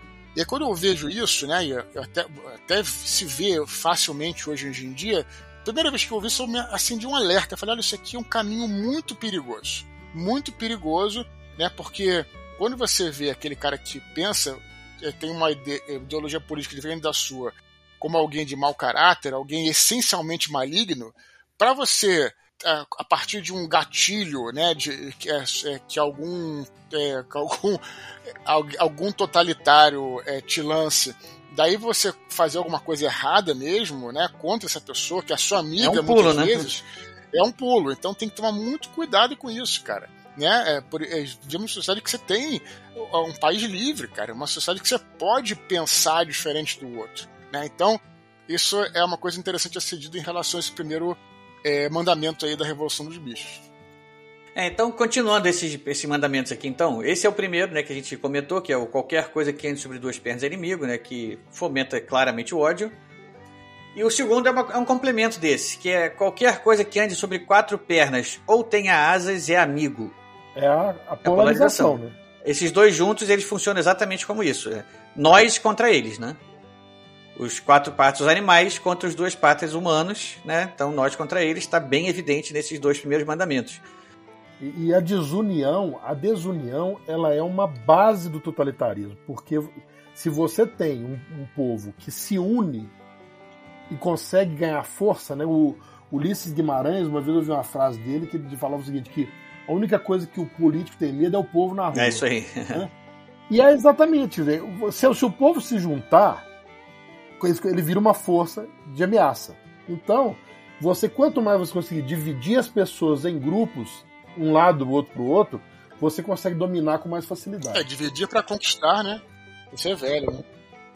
É isso aí. Continuando os mandamentos aqui, o terceiro mandamento é: nenhum animal usará roupas. É, eu entendo esse mandamento como aquele, como assim, vamos, a gente tem que se diferenciar deles, né? A gente não pode, não podemos assumir as modo cultural, né? As não, não podemos assumir a cultura do, do nosso inimigo. Também de uma forma que a roupa também é como se fosse um luxo capitalista, né? É, Tanto que isso mais tarde, no, no, no livro, mais tarde, quando, quando a coisa estiver bem degenerada, os porcos passam a usar roupas, né? Eles. É, não, é um símbolo, É um né? símbolo. Só pra completar, né? Assim, eles usam isso como um símbolo de. né, de, de, pra, pra diferenciar bastante. Tanto esse, esse, né, se você puder me adiantar, quanto o próximo, que nem o animal dormirá em Dormirá em cama. cama, né? exatamente. Ex- Que são, é, é, são símbolos da, da raça humana, no caso. São né? símbolos da raça humana e também de, uma, de certa forma, no- na- fazendo a, a- a analogia aí, é como se fossem também é, símbolos do, do status capitalista, talvez, de conquistas capitalistas, né? Porque o povo lá, como os animais, eles dormiam lá no- ao relento, ou dormiam em, em, em, em amontoado de capim lá, né? Como se no, no chão, em qualquer lugar assim, e é, é confortável o suficiente para eles. Dormir numa cama era uma coisa assim, ah, não, isso aí é coisa de. Eu não preciso disso, né? Eu, eu, posso, eu posso muito bem passar sem isso, eu não preciso disso para ser feliz. Infelizmente, mais tarde, depois que os porcos que assumem o controle da fazenda, né, já indo contrário aos ideais da revolução, e eles assumem o controle e passam a ser a classe dirigente, e eles acabam frequentando a casa, né, sede da fazenda e conhecendo a cama e dormir, e, e, e começa a perceber, isso aqui é bom, né? Então, peraí, agora como é que a gente vai fazer pra gente driblar aquela nossa lei que a gente botou lá nisso, que a gente não pode usufruir desses, desses benefícios aqui? Não, para a gente modificar um pouco. Então, esse é o primeiro mandamento que sofre uma, uma pequena modificação, né? Eu, originalmente, é, nenhum animal dormirá em cama, mais para frente ele se transforma em nenhum animal dormirá em cama com lençóis. O que faz para já, ou seja, tecnicamente se eles dormissem na cama sem botar um lençol em cima da cama, eles não estariam burlando nenhuma lei, já que a lei agora especificamente designa que cama com lençóis é que é proibido, né? Mas de modo geral já é, já é, já mostra os porcos aderindo ao modo de viver, né, ao, modo, ao way of life, né, do, do de quem eles diziam combater no início. Não era tão diferente. Não, já estão assim. se transformando no que no que no inimigo que no que eles eram inimigos. Você sabe o que eu lembrei dessa questão das é. roupas? que durante a questão da nossa polarização brasileira, né, que durante muito tempo um grupo identificado com roupas vermelhas. Né? Aí quando surgiu um outro grupo que resolveu usar as cores do país, começaram a sair nos movimentos com a camisa da seleção brasileira de futebol. Imediatamente a camisa da seleção brasileira passou a ser demonizada nas redes sociais. É absurdo.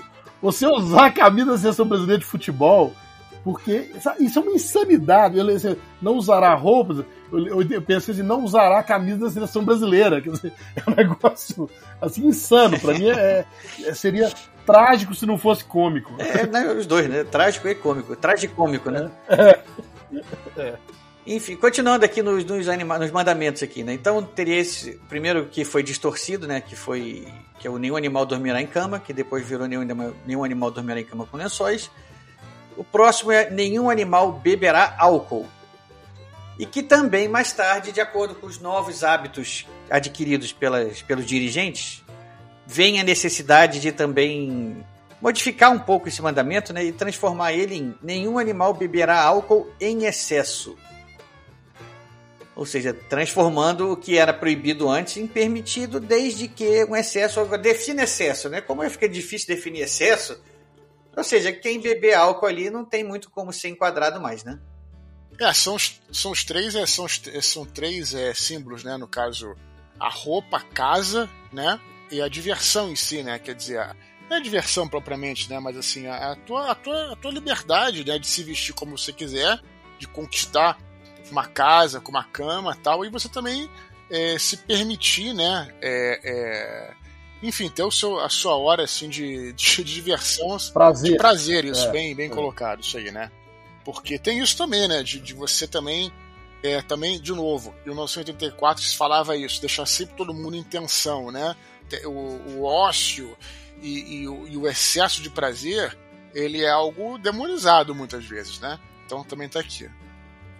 Então, é, nenhum animal beberá álcool que se transforme em nenhum animal beberá álcool em excesso é, a modificação que é feita ao longo do tempo aí, de, da, da, depois que a revolução é colocada em prática. E chegamos então ao penúltimo mandamento, que é nenhum animal matará outro animal. Eu, eu, eu, associo muito isso àquele forma que os comunistas se, se tratam entre si de camarada, né? Camarada. É, você, quem, é, quem é ali não é nem o, o, não é nem vou dizer nem o conterrâneo ali, o compatriota ali, é o é o o simpatizante da causa ali é o camarada. Então eu vejo, eu entendi esse, esse mandamento de um animal matará um outro animal como forma de colocar nas regras esse, essa camaradagem que, que, eles, que eles acham entre si, essa concordância mútua, esse idealismo mútuo ali de em que todos se tratam por camaradas. E existe uma sutileza nisso aí, Ricardo, que é a seguinte: nenhum animal matará outro animal. Isso significa que o seu inimigo sim pode ser morto.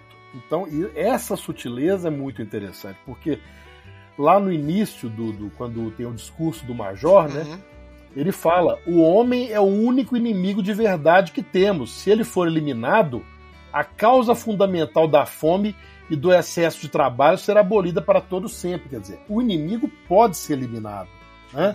E a gente vê isso ao longo da história, você vê que no o Destino Manifesto, lá dos Estados Unidos, quando eles vão avançar para o oeste, né? Tem uma frase famosa do Coronel Sheridan, né? Que, que é índio bom é índio morto, né? Então, ele é o inimigo, né? Ele pode ser morto. Nós, nós não, nós somos os bacanos, os bons, os brancos. Depois, no Planeta dos Macacos, eles usam isso. O Urco lá fala né, que o humano bom é o humano, humano morto, né? Então, a, a crueldade dessa norma é exatamente essa, quer dizer, Animal não pode matar outro, mas o outro que não é animal, beleza, pode matar, não tem problema. Não, é o que se usa também na, no, no próprio nazismo, né? Que a, ah, a perseguição é. contra, contra os judeus, né? Tem um relato, né, do, de um cara, é, Rudolf, Rudolf Hess. Não é o Rudolf Hess. Tem o Rudolf Hess e tem o Rudolf Hess, que é o que foi um com, foi um foi um diretor, né, do, do acho que era de é, eu não sei se era, acho que era de Auschwitz, né? E acho que foi ele que descobriu que você poderia usar aquele gás, né, que para exterminar em massa. E aí, em Nuremberg, no julgamento do Nuremberg, ele é questionado sobre isso e tal. E ele diz o seguinte: pô, mas não é possível que você não, que você não, é, não se sentia nada matando um monte de gente, né, cometendo aquilo tudo e tal. E ele explicava que é, claro que tem culpa no cartório, não é tirando de forma alguma, por favor, mas a justificativa dele é que ele não enxergava os judeus como seres humanos, né? E, porque eram inimigos, né? Então, olha só como é que, a que ponto chegou toda essa lavagem cerebral, né? Como você estava falando aí do, do sujeito que não considerava o, o, o, índio, né? Um ser humano e tal, não é igual a ele.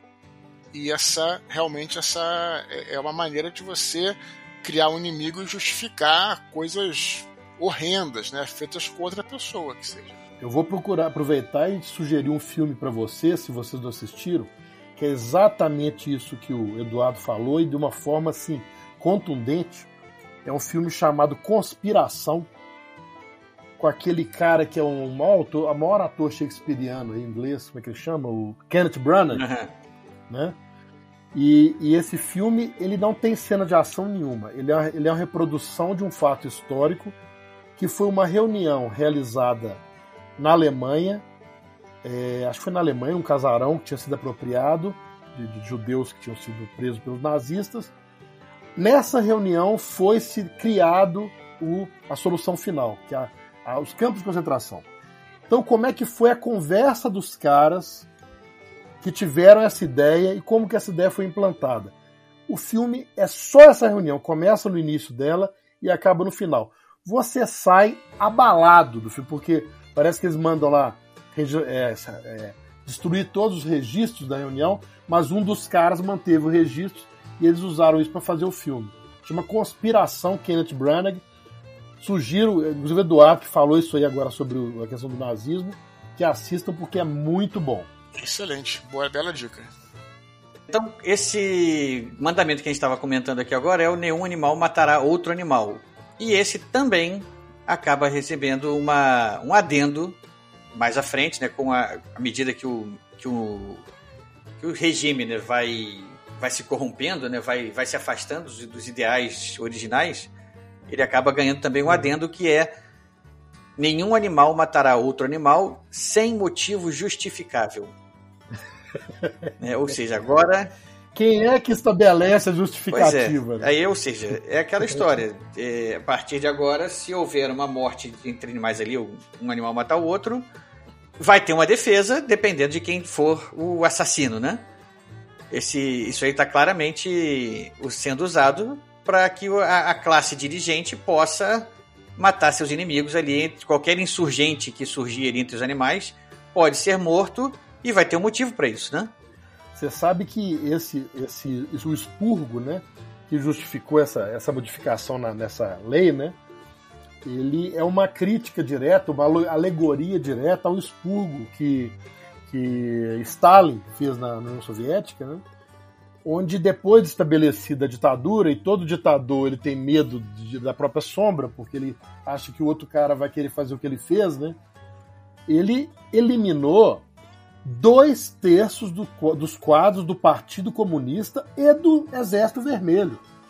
Quer dizer, dentro das próprias fileiras, do mesmo jeito que acontece com os animais aqui, né, ele eliminou toda a possibilidade de, de oposição a ele, quer dizer, e isso havia então uma justificativa que era acusação de espionagem, os caras mandaram para gulags, etc, etc. Né? Então é isso, quer dizer, a justificativa para a morte, quem determina é o poder que está no, no, momento. Né? Sim, inclusive essa questão histórica, só quero complementar. Claro, a gente sabe que né, os aliados venceram a Segunda Guerra Mundial, a União Soviética estava do lado dos aliados, né, de Grã-Bretanha, Estados Unidos, tudo. Os alemães é, tomaram um pau por causa do inverno, né, e por vários motivos, na verdade, eu não vou entrar aqui em detalhes e tudo mais. A, a força né, do, do, Exército Vermelho durante a Segunda Guerra Mundial estava ali na quantidade de gente que eles tinham e nas condições meteorológicas, dentre outras coisas, mas grosso modo seria isso o principal mas é, é, é, poderia ter sido muito melhor, muito, né, muito mais vitorioso, e talvez nem precisasse se aliar a ninguém se eles tivessem oficiais, né, mais experimentados, mais antigos e tal. E tem uma cena, inclusive, é, cena histórica, né, não é de nenhum filme, que, que o Stalin pergunta para um general dele lá, fala, mas, pô, é, pô vocês não conseguem é, manobrar as tropas decentemente e tal, etc., e o cara fala pra ele: é, pô, você matou todos os grandes generais que poderiam fazer isso. né? Então, quer dizer, é interessante, né? Talvez se ele não tiver. Aí é paranoia, né? O Stalin era o outro. Aliás, todo. É, está, é, não estadista, mas assim, todo ditador, vamos dizer assim. Né? Ditador totalitarista. Todo totalitarista assim, tem é, essa coisa, né? De ser paranoia, porque é, sabe que, que pode ser pego também. Então chegamos no último mandamento, que é o mandamento que é, digamos assim, o mais importante, ou pelo menos ele, ele acaba se, se, se, se ele acaba se tornando o mais importante, principalmente após a mudança que ele vai sofrer, né? Que originalmente é o mandamento diz o seguinte: todos os animais são iguais. Ao longo da corrupção que o regime vai sofrendo e da todas as mudanças e toda a traição aos, aos ideais, acaba que esse mandamento também sofre uma, uma mudança e acaba sendo o único mandamento que, que permanece, né? E a mudança a mudança que, que, ele, que, que ocorre nele é o seguinte: originalmente todos os animais são iguais e posteriormente todos os animais são iguais, mas alguns são mais iguais do que outros. Isso é genial. Isso é genial, né? Isso é, isso é o equivalente ao 2 mais 2 igual a 5 lá do, do 1984, né? Porque é, é uma frase de impacto tão grande e ela. Acho que o livro termina com essa imagem na nossa cabeça, né? Que você não consegue mais distinguir quem era humano e quem era porco. Ou seja, apesar de, de após todo esse processo onde os animais se reuniram para lutar por um ideal, uma, uma sociedade mais justa, onde todos eles fossem camaradas entre si, que ninguém, ninguém exploraria ninguém e todo mundo ali poderia viver feliz. Para isso, eles tinham que se livrar do ser humano, que era o explorador. Eles começam esse, esse sonho, fazem tudo que precisam fazer, e no final tá exatamente como era antes, sendo que agora não é mais um humano explorador, agora são porcos, mas os porcos já se transformaram em humanos praticamente, né? Já tem todos os hábitos, já não dá mais para distinguir quem era quem. Essa questão, eu acho que daria só um programa a respeito disso, porque eu acho que isso tem a ver com algo muito profundo, que é a questão do conceito de igualdade. Quer dizer, todos os animais são iguais. O que, que quer dizer isso? Isso é, é o ideal. ideal. né? É o ideal que os, que os estava movendo, né? Então, ah, os animais são iguais, todo mundo vai ter os mesmos direitos, todo mundo vai ter os mesmos benefícios, blá blá blá. blá. Só que, ao longo do trajeto, da forma encontrada para alcançar esse ideal, né, primeiro é, é, uma, ação, é uma, uma distorção do conceito de igualdade, porque quando você tem uma, uma humanidade de pessoas diferentes, você não pode impor uma igualdade de cima para baixo. Isso é inviável, a não ser através da força. Né? Então, você começa a dividir em grupos, e aí os privilegiados acabam ser aqueles que estão. É um grupo de iguais, entre aspas, que fazem parte de uma classe dominante. Você tem um outro grupo de iguais, entre aspas, que é o povão. Você tem vários grupos de iguais que são coordenados por esse poder totalitário. Uhum. E aí, alguns são mais iguais que os outros, na verdade, o que quer dizer exatamente isso. Quer dizer, nós temos diferentes castas, que é a forma como a coisa descamba todas as vezes quando você busca uma igualdade, é, é, é, vamos dizer assim, é, artificial. Artificial, que não Exatamente. é baseada no próprio esforço e no próprio Eu mérito. vou, eu vou dar um exemplo aqui para deixar isso bem claro, porque isso, isso é um ponto de grande. De, é, é onde se divide ide- os ideais políticos, principalmente que a gente pode chamar hoje de capitalismo de um lado e socialismo do outro. Né, O capitalismo, por um lado, é o sistema que vai prezar a liberdade, o socialismo, por outro lado, é o sistema que busca a igualdade. No mundo perfeito de ambos, aliás, o mundo perfeito de ambos, seria um lugar parecido, um lugar justo, um lugar onde todo mundo tem as possibilidades que querem, tem a capacidade de se desenvolver como quiserem e vão ser felizes no mundo perfeito. O caminho para chegar a esse mundo perfeito aqui é diferente. Né? O capitalismo vai por uma via, o socialismo vai por outra. E que no final, aí que tá, toda essa revolução cu- culmina no retorno do capitalismo, né? Porque é isso que acontece no final, sem querer dar um spoiler, mas acho que vale aqui, porque é um. é um- Aqui é um o, livro o- clássico, o né? Ghostwriter tem spoiler desses livros clássicos, assim, a gente Não, não, acho, não acho como evitar. interessante porque isso, isso- isso não vai tirar a tua experiência de ler. E o final é isso, né? Os porcos, aos poucos, eles vão se tornando mais humanos, mais humanos, vão mais parecidos com, com o Sr. Jones lá. Com... E no final eles estão vestindo roupa, estão bebendo com os, com os humanos que vêm visitá-los numa grande festa, estão andando de, em, em- em- duas patas e tal, e estão ali se tornando na verdade, mais um dos, dos, né, dos tais, tais burgueses, né, o que seria assim essa, essa comparação, né? Então, é interessante, né, porque tem essas duas vertentes, eu não estou nem tomando partido por um lado, de que alguns acreditam, né, que o, o- todo socialismo é- é- caminha para o comunismo, né, e, e isso talvez possa ter acontecido, mas como o Ricardo falou, de forma não orgânica, talvez de forma, né, acabando descambando para regimes totalitários. E o que a gente vê, mais ou menos na história, aí não é, de novo, não é tomar partido nem nada, de forma alguma. É regimes eh, socialistas que acabaram, né, como a própria Rússia, né, como vários países que acabaram se tornando, né, capitalistas. Eu vou contar uma história aqui que vocês vão achar até interessante, que é o seguinte: é, a gente está falando aqui de, de condições macro, né? E agora eu queria é, contar uma história no micro aqui. Tem um, um- quando eu estive em Israel, né? Olha só a história como é interessante. O meu guia lá, o cara que era meu guia brasileiro, tudo, ele, ele era, ele era, é, morava no Brasil e, era, e fazia, inclusive aqui na época do regime militar, fazia parte da luta armada, tal, etc. Tinha bem essa cabeça assim. E aí ele acabou indo para Israel, né? Porque ele viu que a coisa estava começando a, a- a ficar difícil para ele e tal.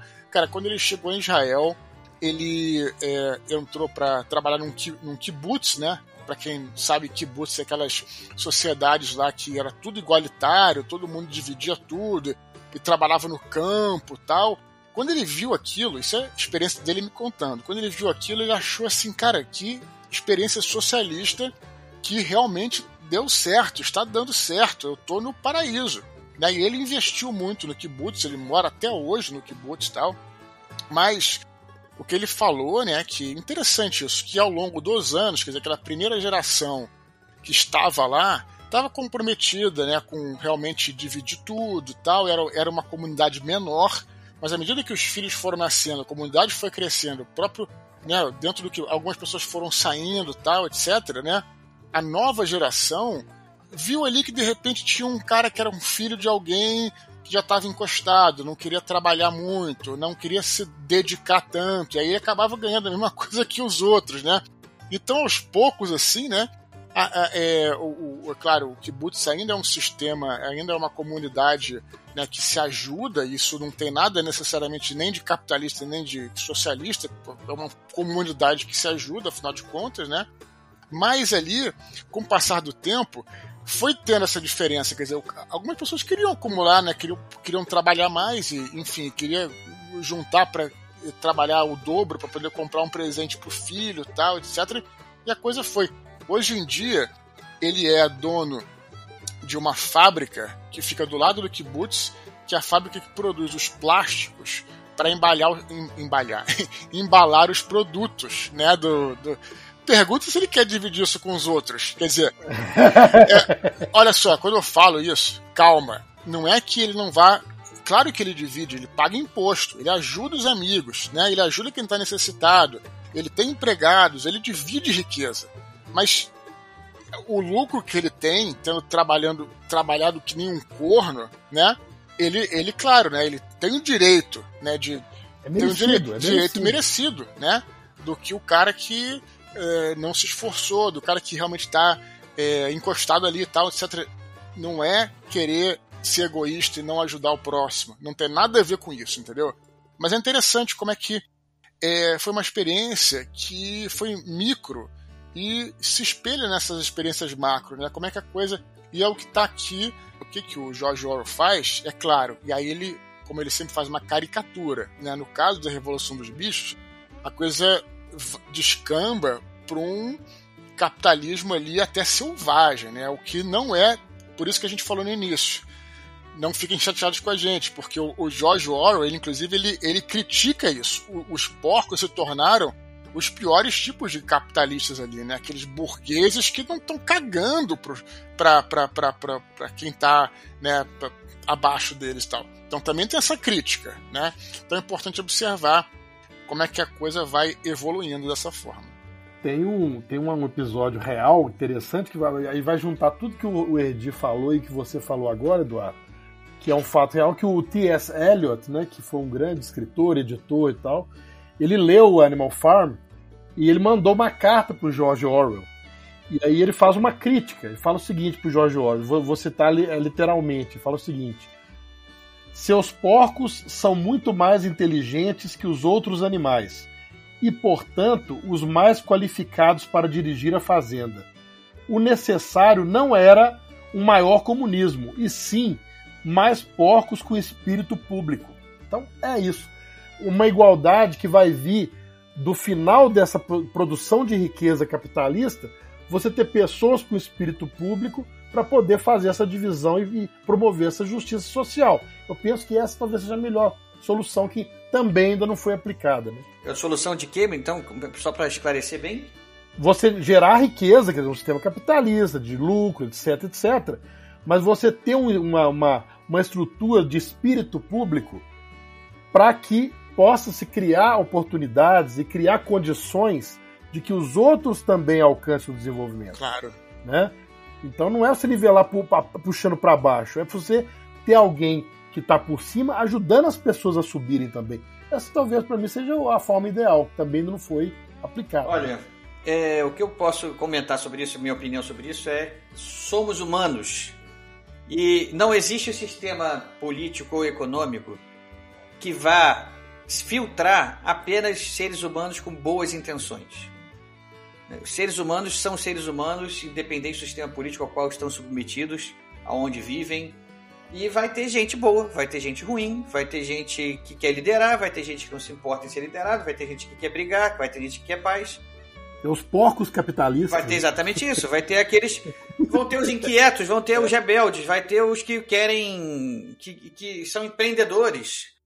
Aliás, é, é interessante agora, já que a gente falou sobre todos os, os, os mandamentos lá do animalismo, né? A gente fazia aqui uma, a comparação dos, entre os personagens do livro e os equivalentes históricos da Revolução Russa. Eu peguei até uma lista aqui que eu achei, uma colinha aqui, que eu achei muito interessante, que é- ela, ela, atra- atra- ela até pega coisas além do que eu tinha percebido. Eu tinha percebido dos, dos, dos personagens, mas ela pega coisas diferentes. Por exemplo, ele já diz o seguinte: o animalismo é o socialismo, logo, já tá de cara, né? O, o- que, que gera, o comunismo em seguida. É, o solar dos bichos, que é a fazenda lá, né? É a, é a União Soviética, isso está claro. E uma coisa, uma, uma coisa interessante, que essa até eu tinha percebido no livro também, o, o canto que é o Bichos da Inglaterra, que é o, é o hino que se torna lá o, o hino deles, que, é, que acaba gerando uma união em torno daquilo, que gera até uma emoção né, de cantar aquilo, que é, o, é a Internacional Socialista. Né? E aí vamos para os animais. É, os animais está evidente ali que os porcos são os burocratas, que são os, os que vão ser os líderes do sistema. vão, domi- vão liderar a, re- a revolução, vão liderar não só a revolução, mas como o sistema a ser instalado, a ser instalado depois da, da revolução. Os homens que que, fo- que vivem fora da fazenda lá, né, que vivem nas fazendas próximas, que são a burguesia, né, que são os que exploram os animais em suas fazendas, em seus países, né, entre aspas. Então sempre esperando ver onde que eles vão lucrar naquela confusão toda. né? Exatamente. É interessante. Os animais, os homens são burguesia e os animais são proletariado, né? E ali naquela fazenda houve a, a ditadura do proletariado ali, né? Finalmente eles tomaram o poder. Eu acho que é uma diferenciação, uma diferenciação importante aí. Eu- é interessante que tem todas as representações que nós temos hoje, você tem no livro, né? Você tem os inocentes úteis nesse proletariado, que é, por exemplo, os cavalos, né? É, o cavalo. Meu, meu- o boxer, né? O meu gue- guerreiro no meu livro e a tulipa, né? Eles eram realmente idealistas, eles tinham um sentimento bom em relação àquilo. E eram inocentes, né? Inocentes, inocentes úteis. E você tem os idiotas úteis, que são as ovelhas. Né? Que as ovelhas, elas não tinham o menor sentimento, elas simplesmente, na hora que elas viam ameaça ao sistema, elas começavam a repetir os dogmas, né? Que quatro pernas ruim, duas pernas bom. E elas acabavam com qualquer discussão onde as pessoas pudessem pensar. Eles ficavam, ficavam balindo, né? Que eles ficavam. Balindo. É, é. ela só serve, ela só serve como instrumento do poder, ela não tem nenhum sentimento bom. Então esse é o idiota útil, né? Então há uma diferenciação. né? Interessante. Tem os alienados, né? Você tem os alienados, aquela égua da charrete, né? A Chica. Que era uma alienada completa, ela não estava nem vendo o que estava acontecendo, né? E você tem também os oportunistas, que era a gata. Você lembra da gata? Só aparecia na hora que interessava ela, na hora de trabalhar ela sumia. é oportunista. Tem a ver até com o próprio animal, né? Porque o gato ele, ele, ele tem essa agilidade, né? De passar por baixo das coisas, de subir, É, de correr rápido, né? É, é. De se esconder. Ela era escorregadia, ela, e, e a gente tem no nosso meio também essas pessoas, quer dizer, o mais importante para ele não é, não é se, se você é socialista, se você é capitalista, se você é idealista. O importante é que ela vai, como é que ela vai se dar bem, né? E você tem também o povo que questiona, que é galinha, as galinhas, né? De vez em quando elas davam um grito, né?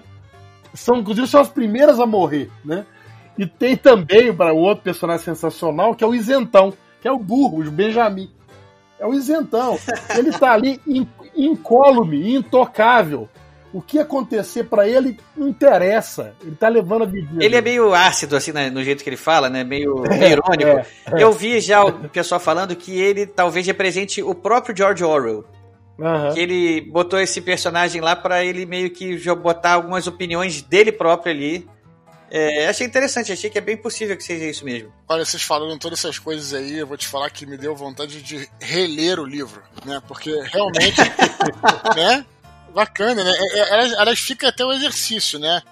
Ler o livro sem ter esse conhecimento e depois reler, né? É, é, já com o conhecimento do- da coisa. Não, e outra coisa muito bacana é a bandeira que eles criam lá, né? É a bandeira que tem o chifre e o casco. É, é, é óbvio, é a bandeira com a foice e o martelo, né? Fosse martelo. Ou seja, não, não, não tem. Ele não tem sutileza na, na- nessa fábula que ele fez. É, tá, tá na cara, tá pra quem quiser ver. Inclusive, é, é fato conhecido que é- ele, ele próprio admite né, que toda a escrita dele pós 36, 37 teve esse, essa faceta de ser uma crítica aos totalitarismos. Esse aí é o que tá mais na cara de todos, que é a- essa fábula, uma, uma analogia ao, ao- à Revolução Russa. E eu já vi nessa pesquisa também que eu fiz para falar sobre, sobre o livro, tentativas de distorcer, de criar narrativas dizendo que não é bem assim, que esse livro não é fala sobre a Revolução Russa, não, que são, é diferente, que são outras coisas.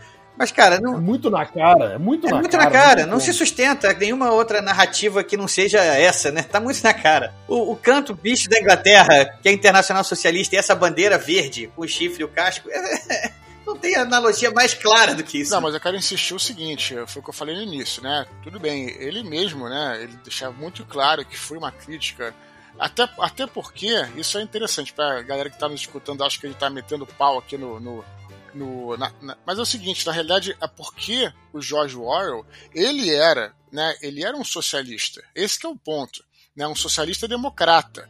E aí, é- é, a crítica não é necessariamente a- ao, à esquerda necessariamente, ao socialismo com um viés mais democrático, assim, que ele, o que ele imaginava, era uma crítica à corrupção daquilo que ele acreditava. Deixar isso bem claro também. Perfeito. É bem claro. Não, perfeita essa, essa, sua, essa sua lembrança. Então, se eu tô, eu tô falando isso, eu tô falando isso nesse ponto, porque é o que eu tô dizendo. A gente tá falando tanto aqui, o ouvinte pode achar que a gente tá é, metendo pau numa ideologia necessariamente de esquerda tal. E não é o caso, é porque ele viu a corrupção daquilo que ele acreditava.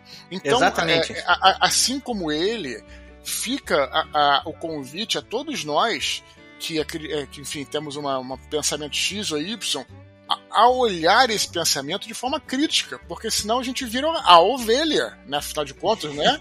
Balindo slogans aí, publicando memes nas, nas, nas redes sociais Sim, e seja, de qual, seja qualquer coisa, cara, até coisas, até coisas não políticas. Se você não observar o seu próprio pensamento de forma é, que você acredita, né? As coisas que acredita e de forma crítica, você vira uma ovelha balindo, né? É isso, né? Exatamente, é perfeito. É exatamente isso. Você vira uma ovelha balindo, repetindo slogans ali e, e pronto, é isso. Não, não tem nenhuma crítica mais e, fica, e você vai ficar sujeito a cair, sair de um sistema totalitário para outro. Né? Sem ter nunca essa sua independência de pensamento te permitindo. permitindo se permitindo ter uma independência de pensamento, né? por, por isso que eu disse, né, eu estava falando para completar o pensamento, por isso que eu estava falando que tem essa correspondência direta com a Revolução Russa, mas é o que eu estou dizendo, é, é, é, a mensagem do livro não é endereçada a necessariamente ao momento. Deixa eu tentar explicar, assim, para não ficar dúbio, né? Realmente é uma referência clara, mas assim, os ensinamentos que ele passa são coisas que você vai usar, é o que eu acabei de dizer, né? É um grande ensinamento, né? Você pode esquecer, você pode nunca. Você pode, você pode ler o livro sem saber o que foi a Revolução Russa, nem nunca ter lido sobre isso. Mas você vai ter a mensagem que eu acabei de dizer. Veja, né, observe as coisas que o que você acredita de forma crítica, né? Não aceite as coisas fácil que te falam. Né? Tem um cara que é, tá rodando ali a fazenda, né? Como eu falei, o Garganta, tem, enfim, cada, cada tradução tem um nome que ele começa a distorcer a verdade. Isso não tem necessariamente só a ver com a Revolução Russa, está acontecendo em qualquer época. Você está entendendo? Em qualquer época, exatamente. É isso que eu estou dizendo. Apesar de ter essa, essa ligação direta, ele, ele ter dito isso, né, por motivos que ele pessoais e tal, a gente também, né, é, o livro é um clássico por isso, é um clássico atemporal, porque ele também traz essas questões todas que devem ser observadas por nós, né? Tem um, tem um outro personagem que a gente não citou também, que tem a ver com isso, essa temporalidade, que é o Moisés, né, que é o corvo, né, que, que vivia lá numa boa com os humanos, né, ele era um corvo domesticado, segundo o livro diz, né, e ele, quando o humano ele é expulso, ele, ele vai embora junto com a mulher do humano, né, e depois, no final do livro, quando a ditadura já está numa situação já de, de tensão, ele volta e é permitido a ele fa fazer a pregação dele sobre o mundo de não sei o que, de doce que tinha no, acima das nuvens, né?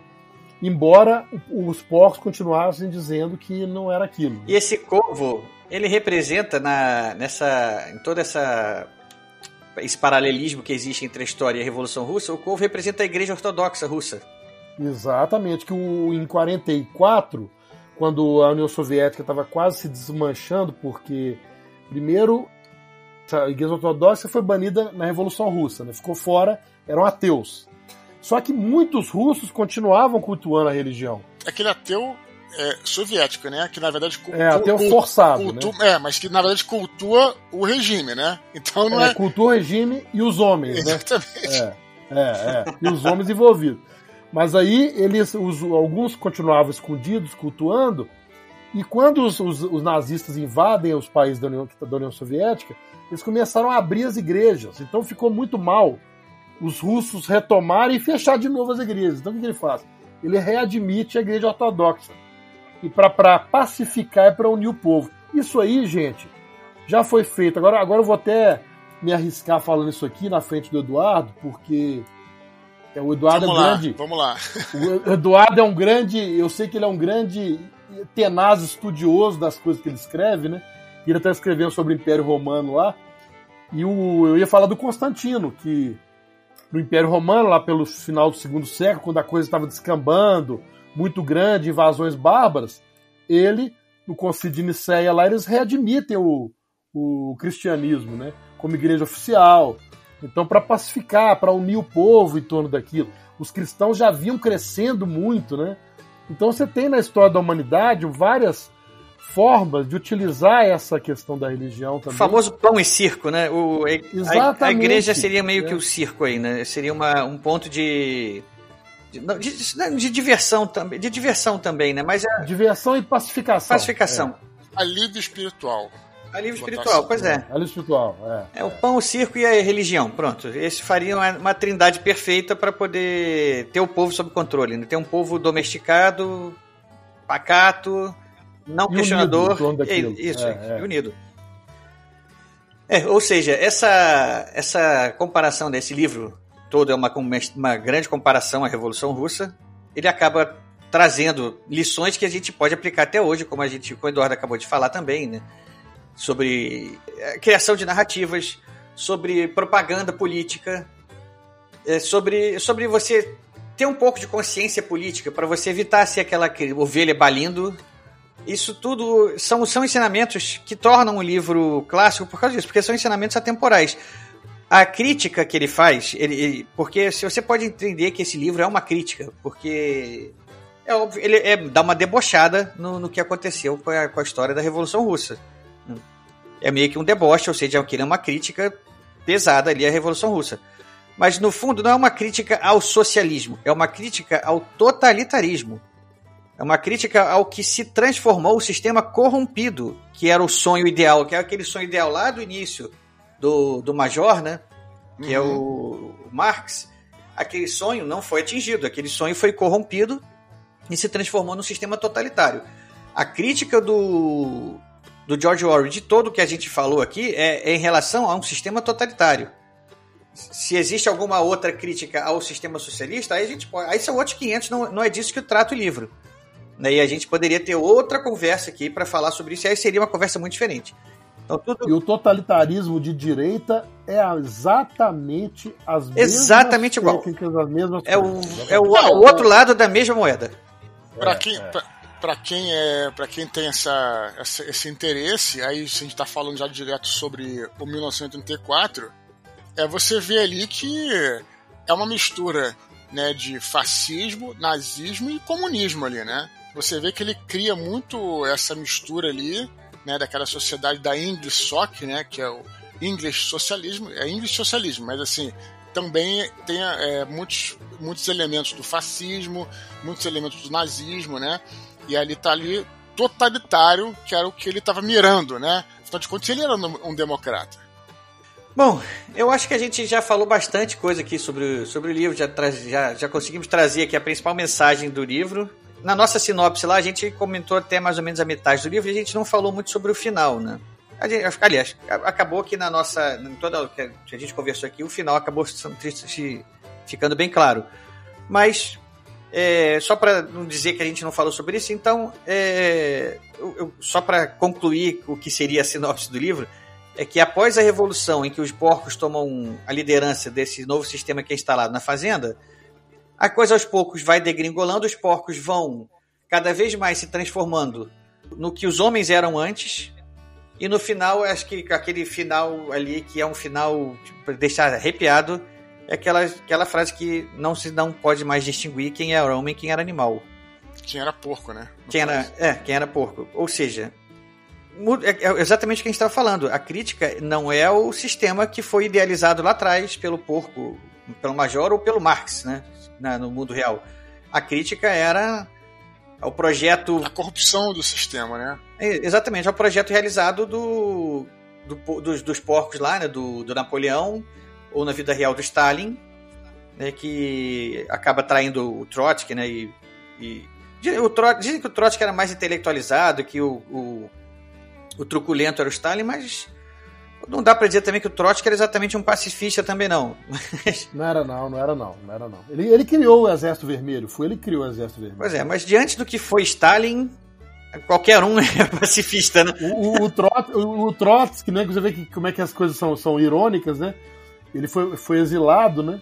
depois foi expulso da União Soviética, foi exilado, foi para o México, e ele, e ele morreu assassinado por ordem do Stalin a golpes de picareta, né? Vocês veem que, que simbolismo interessante, né? Foi o golpe de picareta que mataram o Trotsky, né? Bem sim, simbólico. Bom, pessoal, enfim, eu acho que a gente esqueceu de comentar alguma coisa a mais. Tem mais algum outro outra passagem do livro que vocês acham que vale a pena a gente comentar? Acho que a gente pode deixar agora, olha só, o Ricardo tô quase que da casa. Você é da casa, pô. Eu, eu, acho que a gente pode deixar essas questões para os nossos ouvintes, né?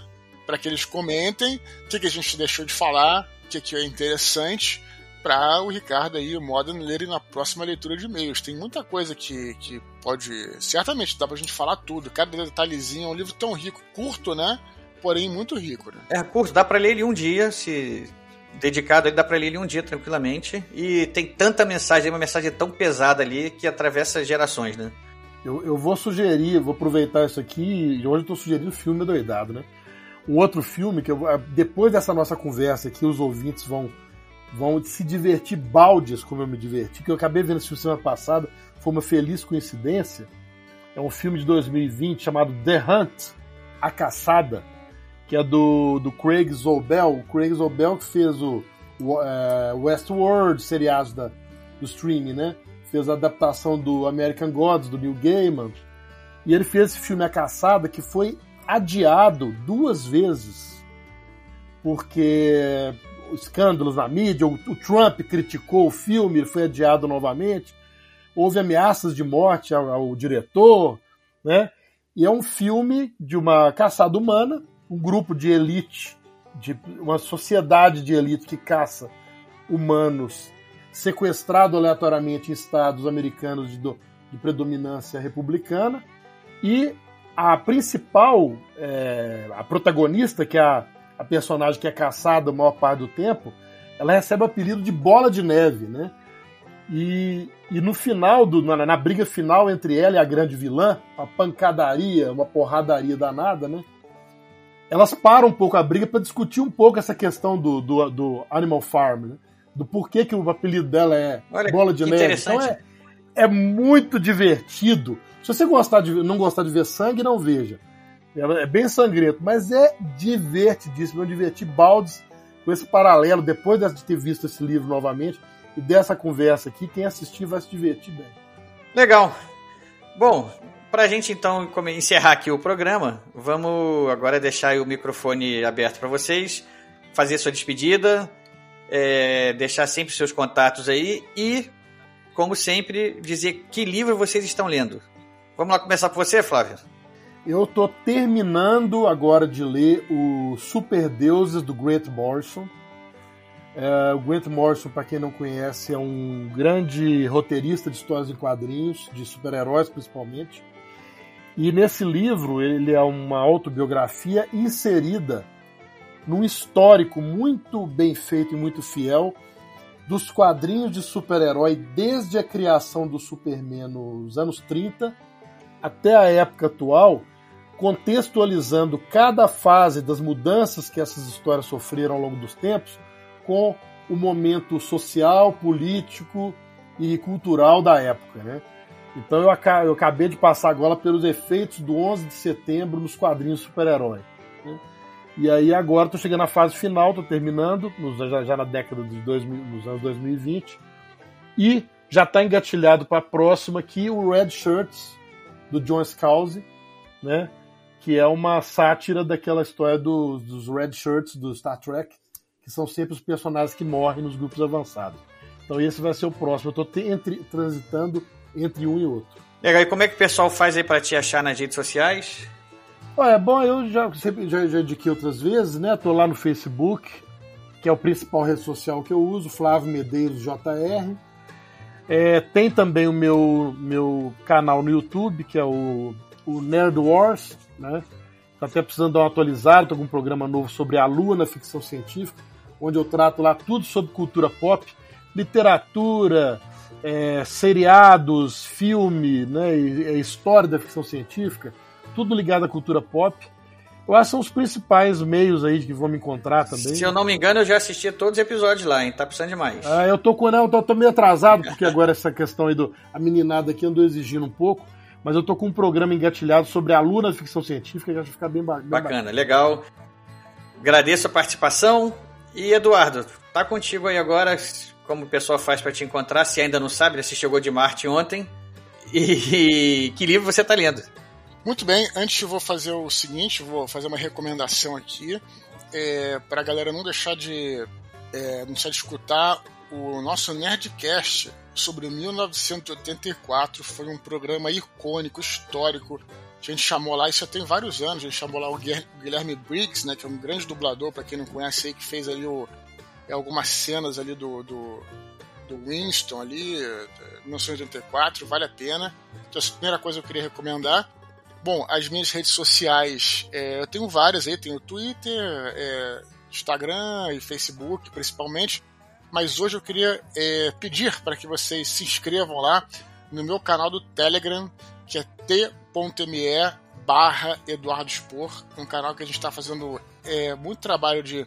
Toda quinta-feira tem um podcast só sobre literatura, escrita, técnicas de escrita, chamo convidados, Ricardo já foi lá, o Flávio já foi lá, cara, Godirro vai direto, é, Solano, então assim, é, t.me barra Eduardo Spor, não deixe de me acompanhar lá no Telegram. E livro que eu tô lendo, cara, vou te falar, eu tô me amarrando, pena que eu tenho pouco tempo, senão eu já tinha terminado. Olha, eu já tinha lido, né? Eu, eu, eu sou, era muito fã, sou muito fã do Sherlock Holmes, dos livros de Sherlock Holmes. E na minha juventude, eu fico com preconceito com a Agatha Christie, porque adolescente tem isso, né? Se você gosta de um, não gosta de outro. Então, A polarização aí, ó. a polarização, exatamente. Hoje, com a mais velho e tal, eu falei, pô, por que, que eu não tô lendo essa, essa mulher? Vou, ler- vou ler. Então já faz um ano, mais ou menos, que eu li lá o, o Assassinato no Expresso do Oriente. Gostei, gostei, achei bacana tal. Mas agora eu fui ler, cara, o caso dos Dez Negrinhos, que eu tô louco pelo livro. Eu tô. é, O livro tem 200 páginas, tô, tô em. é, Page Turner, né? eu tô. E, e os capítulos são curtos, é tudo rápido, né? Eu tô mais ou menos em 65, 70, 75% do livro. E, cara, eu tô adorando, tô louco, tô louco pelo livro. Então, já reco- não, não sei qual é o final, não sei se a conclusão do caso vai ser satisfatória, mas já recomendo aí o caso dos 10 negrinhos da Agatha Christie que eu estou lendo nesse exato momento. Olha, eu um, um- comentários aqui sobre o que você falou. Não vai dar spoiler do, do, do livro, não, né? Por favor, né? Não, não, É não. Eu, o pior é que eu. Não, eu já li o livro e nem lembro do final dele. Tá, tá, é uma boa coisa pra eu, pra eu fazer aí de novo. Se bem que eu não, eu não sou muito de reler livros. Porque tem tanto livro bom pra ler que eu fico sempre com a, com a sensação Bom, de que eu. Não, eu, eu também, eu também sou que nem você. Um, um bom livro para reler é justamente o, 1900 é, o, o Revolução dos Bichos, para fazer esse paralelo que a gente falou aqui, né? Pois é, exatamente. Eu, eu sempre tive essa vantagem também de reler, sabendo de tudo que eu não sabia É. quando eu li. É, exatamente. Foi o que eu fiz agora, eu reli agora e foi Foi sensacional. muito bom. Eu vou, acho que eu vou acabar fazendo isso também. Mas os comentários que eu ia fazer. Canal do Telegram do Eduardo. Eu tô lá também. Eu acho que o único podcast, mini pod que eu ainda não ouvi foi o que ele lançou hoje, né? Que a gente tá gravando isso aqui numa quinta-feira. E ele lançou um mini pod hoje. Acho que eu- falta esse eu ouvi. O resto tudo também já, já tô em dia. E o, o- por, por acaso, o livro do- que você leu lá, o, o Expresso do Oriente, foi um dos livros que, ela, que eu menos gostei. Eu não gostei da solução do, do caso lá, também não vou dar spoiler aqui, mas não gostei da solução. Mas, enfim, não, não, tô, não é demérito nenhum. Eu gosto da Agatha Christie, eu gostava. Eu li a Agatha Christie, mas assim como o Eduardo, eu criei essa, essa, essa polarização também. Eu comecei lendo livros da Agatha Christie, gostei, e depois eu fui pro Sherlock Holmes, aí que eu assim, cara, eu, eu- na época eu pensei isso, como é que eu podia gostar de Agatha Christie antes? Agora que eu conheço Sherlock Holmes, agora não dá, não dá para voltar para Agatha Christie. Eu tô vendo um padrão aí, viu? Acho que nós três foi a mesma história. Mas isso foi lá exatamente. atrás, isso foi lá atrás. Hoje em dia eu admito voltar a ler Agatha Christie sem nenhum problema. Não, mas a diferença é o seguinte, eu acho o seguinte, eu ainda prefiro os livros. Eu nem, tenho, nem sei que vale. Não sei se vale a pena entrar nesse assunto, mas acho que, como um podcast de literatura, não custa acrescentar essa informação. Eu gosto ainda mais do Sherlock Holmes, mas assim, a questão é o seguinte, é, são diferentes, né? Por exemplo, as histórias do Sherlock Holmes, o, o, o- lance é ele, né? Ele, ele é, o, é, o- é a estrela da parada. Enquanto nas histórias da Agatha Christie tem lá o, o, o detetive, tem a Miss Marple e tal, só que o lance é o caso. É o caso que é a estrela. E no caso do, do, dos livros do Conan Doyle, o Sherlock que é a estrela. Né? Então tem isso também. Enfim, é, tem para todos os go- os Tem para gostos. todos os gostos, isso aí. Aí, ó, vou Eduardo, Eduardo que gosta de Sherlock Holmes, então, já vou sugerir também agora para vocês esse livro que saiu pela Draco agora. Ah, isso que aí. É Sherlock Holmes, o jogo, o jogo continua, né? Que são autores contemporâneos com novas histórias de Sherlock Holmes. Inclusive tem uma história minha lá, chamada Os Desequilíbrios da Alma e a Vingança do Diabo, que é uma das noveletas mais queridas da minha safra, assim. Achei que ficou uma história de Sherlock Holmes legal. Eu também sou bem fã de Sherlock O meu Holmes. problema aqui é que esses livros não chegam até aqui pra mim. Eu não consigo comprar isso sem entregar aqui pra mim. Eu, preciso, eu fico na dependência de alguém vir pra cá e com pandemia parou totalmente o, o trânsito. Então não tenho ninguém trazendo nada pra mim, não tô indo pro Brasil pra buscar nada. Eu fico aqui cheio de coisa que eu queria comprar e não posso por causa disso. Mas enfim, Se eu for ano que vem, eu levo pra você. Opa, tô esperando então.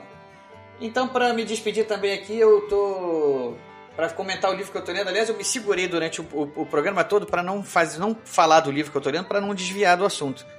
Mas o livro que eu tô lendo tem muito a ver com Revolução dos Bichos e se chama o livro se chama eu tô lendo o livro em inglês, eu não sei se já saiu em português, acredito que não. Se chama In Order to Live. Uma tradução livre seria para poder viver, de uma norte-coreana chamada Yeonmi Park. Meio estranho esse título, hein, Ricardo? Meio estranho, hein? In order to live? É para poder viver. É, é, porque o livro conta o seguinte: conta a trajetória dela, que ela fugindo da, da Coreia do Norte e ela vai para a Coreia do Sul e hoje em dia ela está nos Estados Unidos hoje em dia e ela conta como é que era a vida lá dentro. E por mais que a gente ouça falar do que, que é a história de um regime comunista como vive, eu, como- o livro já tô no início do livro ainda, já deu para ver que o buraco é muito mais embaixo. Né? Para você ter uma ideia, ela falou que ela cresceu acreditando que os líderes tinham poderes sobrenaturais de verdade. Que eles eram deuses, eles eram deus mesmo, e que eram infalíveis. E que quando o, o pai do atual Kim Jong-il Jong morreu, esqueci o nome do pai dele lá, foi assim considerado uma catástrofe, como se fosse o fim dos tempos, assim, o que, que vai ser do mundo agora que um deus morreu, que, como é que pode? Ela dizia que até o ensino de matemática era doutrinado, eh, se doutrinava. né? Não tinha nenhum exercício que não fosse feito assim. Se você matou dois imperialistas americanos e seu amigo matou três, quantos Parece imperialistas... piada, né? Parece piada, mas parece, ela... Parece Monty, é, Monty Python, né? Enfim, eu, eu tô no, como eu disse, eu tô no começo do livro, mas já deu pra ver que o cotidiano de uma, da, da vida lá dentro é, é mais sufocante ainda do que eu imaginava. E ela, ela também é uma coisa muito legal que ela fala nisso, muito legal não, deixa eu retirar isso, é uma coisa muito chocante que ela fala, que quando ela tá fugindo com a mãe dela do sistema e atravessando o deserto de Gobi, a pé, que ela falou, ela falou que eles estavam buscando a liberdade. Só que ela falou, o que é liberdade? Ela não sabia o que que era liberdade, ela não sabia o que que era ser livre. Ela nunca imaginou que houvesse algum estilo de vida diferente do que o que eles tinham lá. Então essa história de sair de lá em busca da liberdade, para ela era uma nuvem de fumaça na cabeça dela, uma coisa que ela só estava fazendo porque ela estava seguindo a mãe, entendeu? É, Mas assim, na cabeça dela, o que que eu estou indo buscar liberdade? O que que é isso? Eu tenho tudo que eu preciso. Para você, pra gente ter uma ideia de como é, é- é- as pessoas têm a mentalidade dentro de um sistema totalitário totalmente, É é, chocante, totalmente né? obnubiladas, assim, né? Uma coisa chocante mesmo. Bom, não alongar muito mais, era isso. Agradeço mais uma vez a presença de vocês dois aqui. Sempre um prazer, camaradas. Estou sempre às ordens. Pode me chamar. Então, camaradas, é isso aí. Estamos, estamos aqui também quando vocês quiserem voltar. E eu sou Ricardo Erdi e esse é o podcast Ghostwriter Desligando.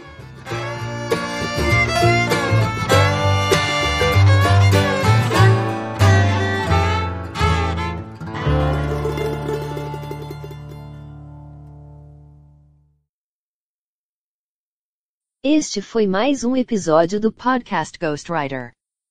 Apresentado por Ricardo Erdi e editado por Rafael Modena.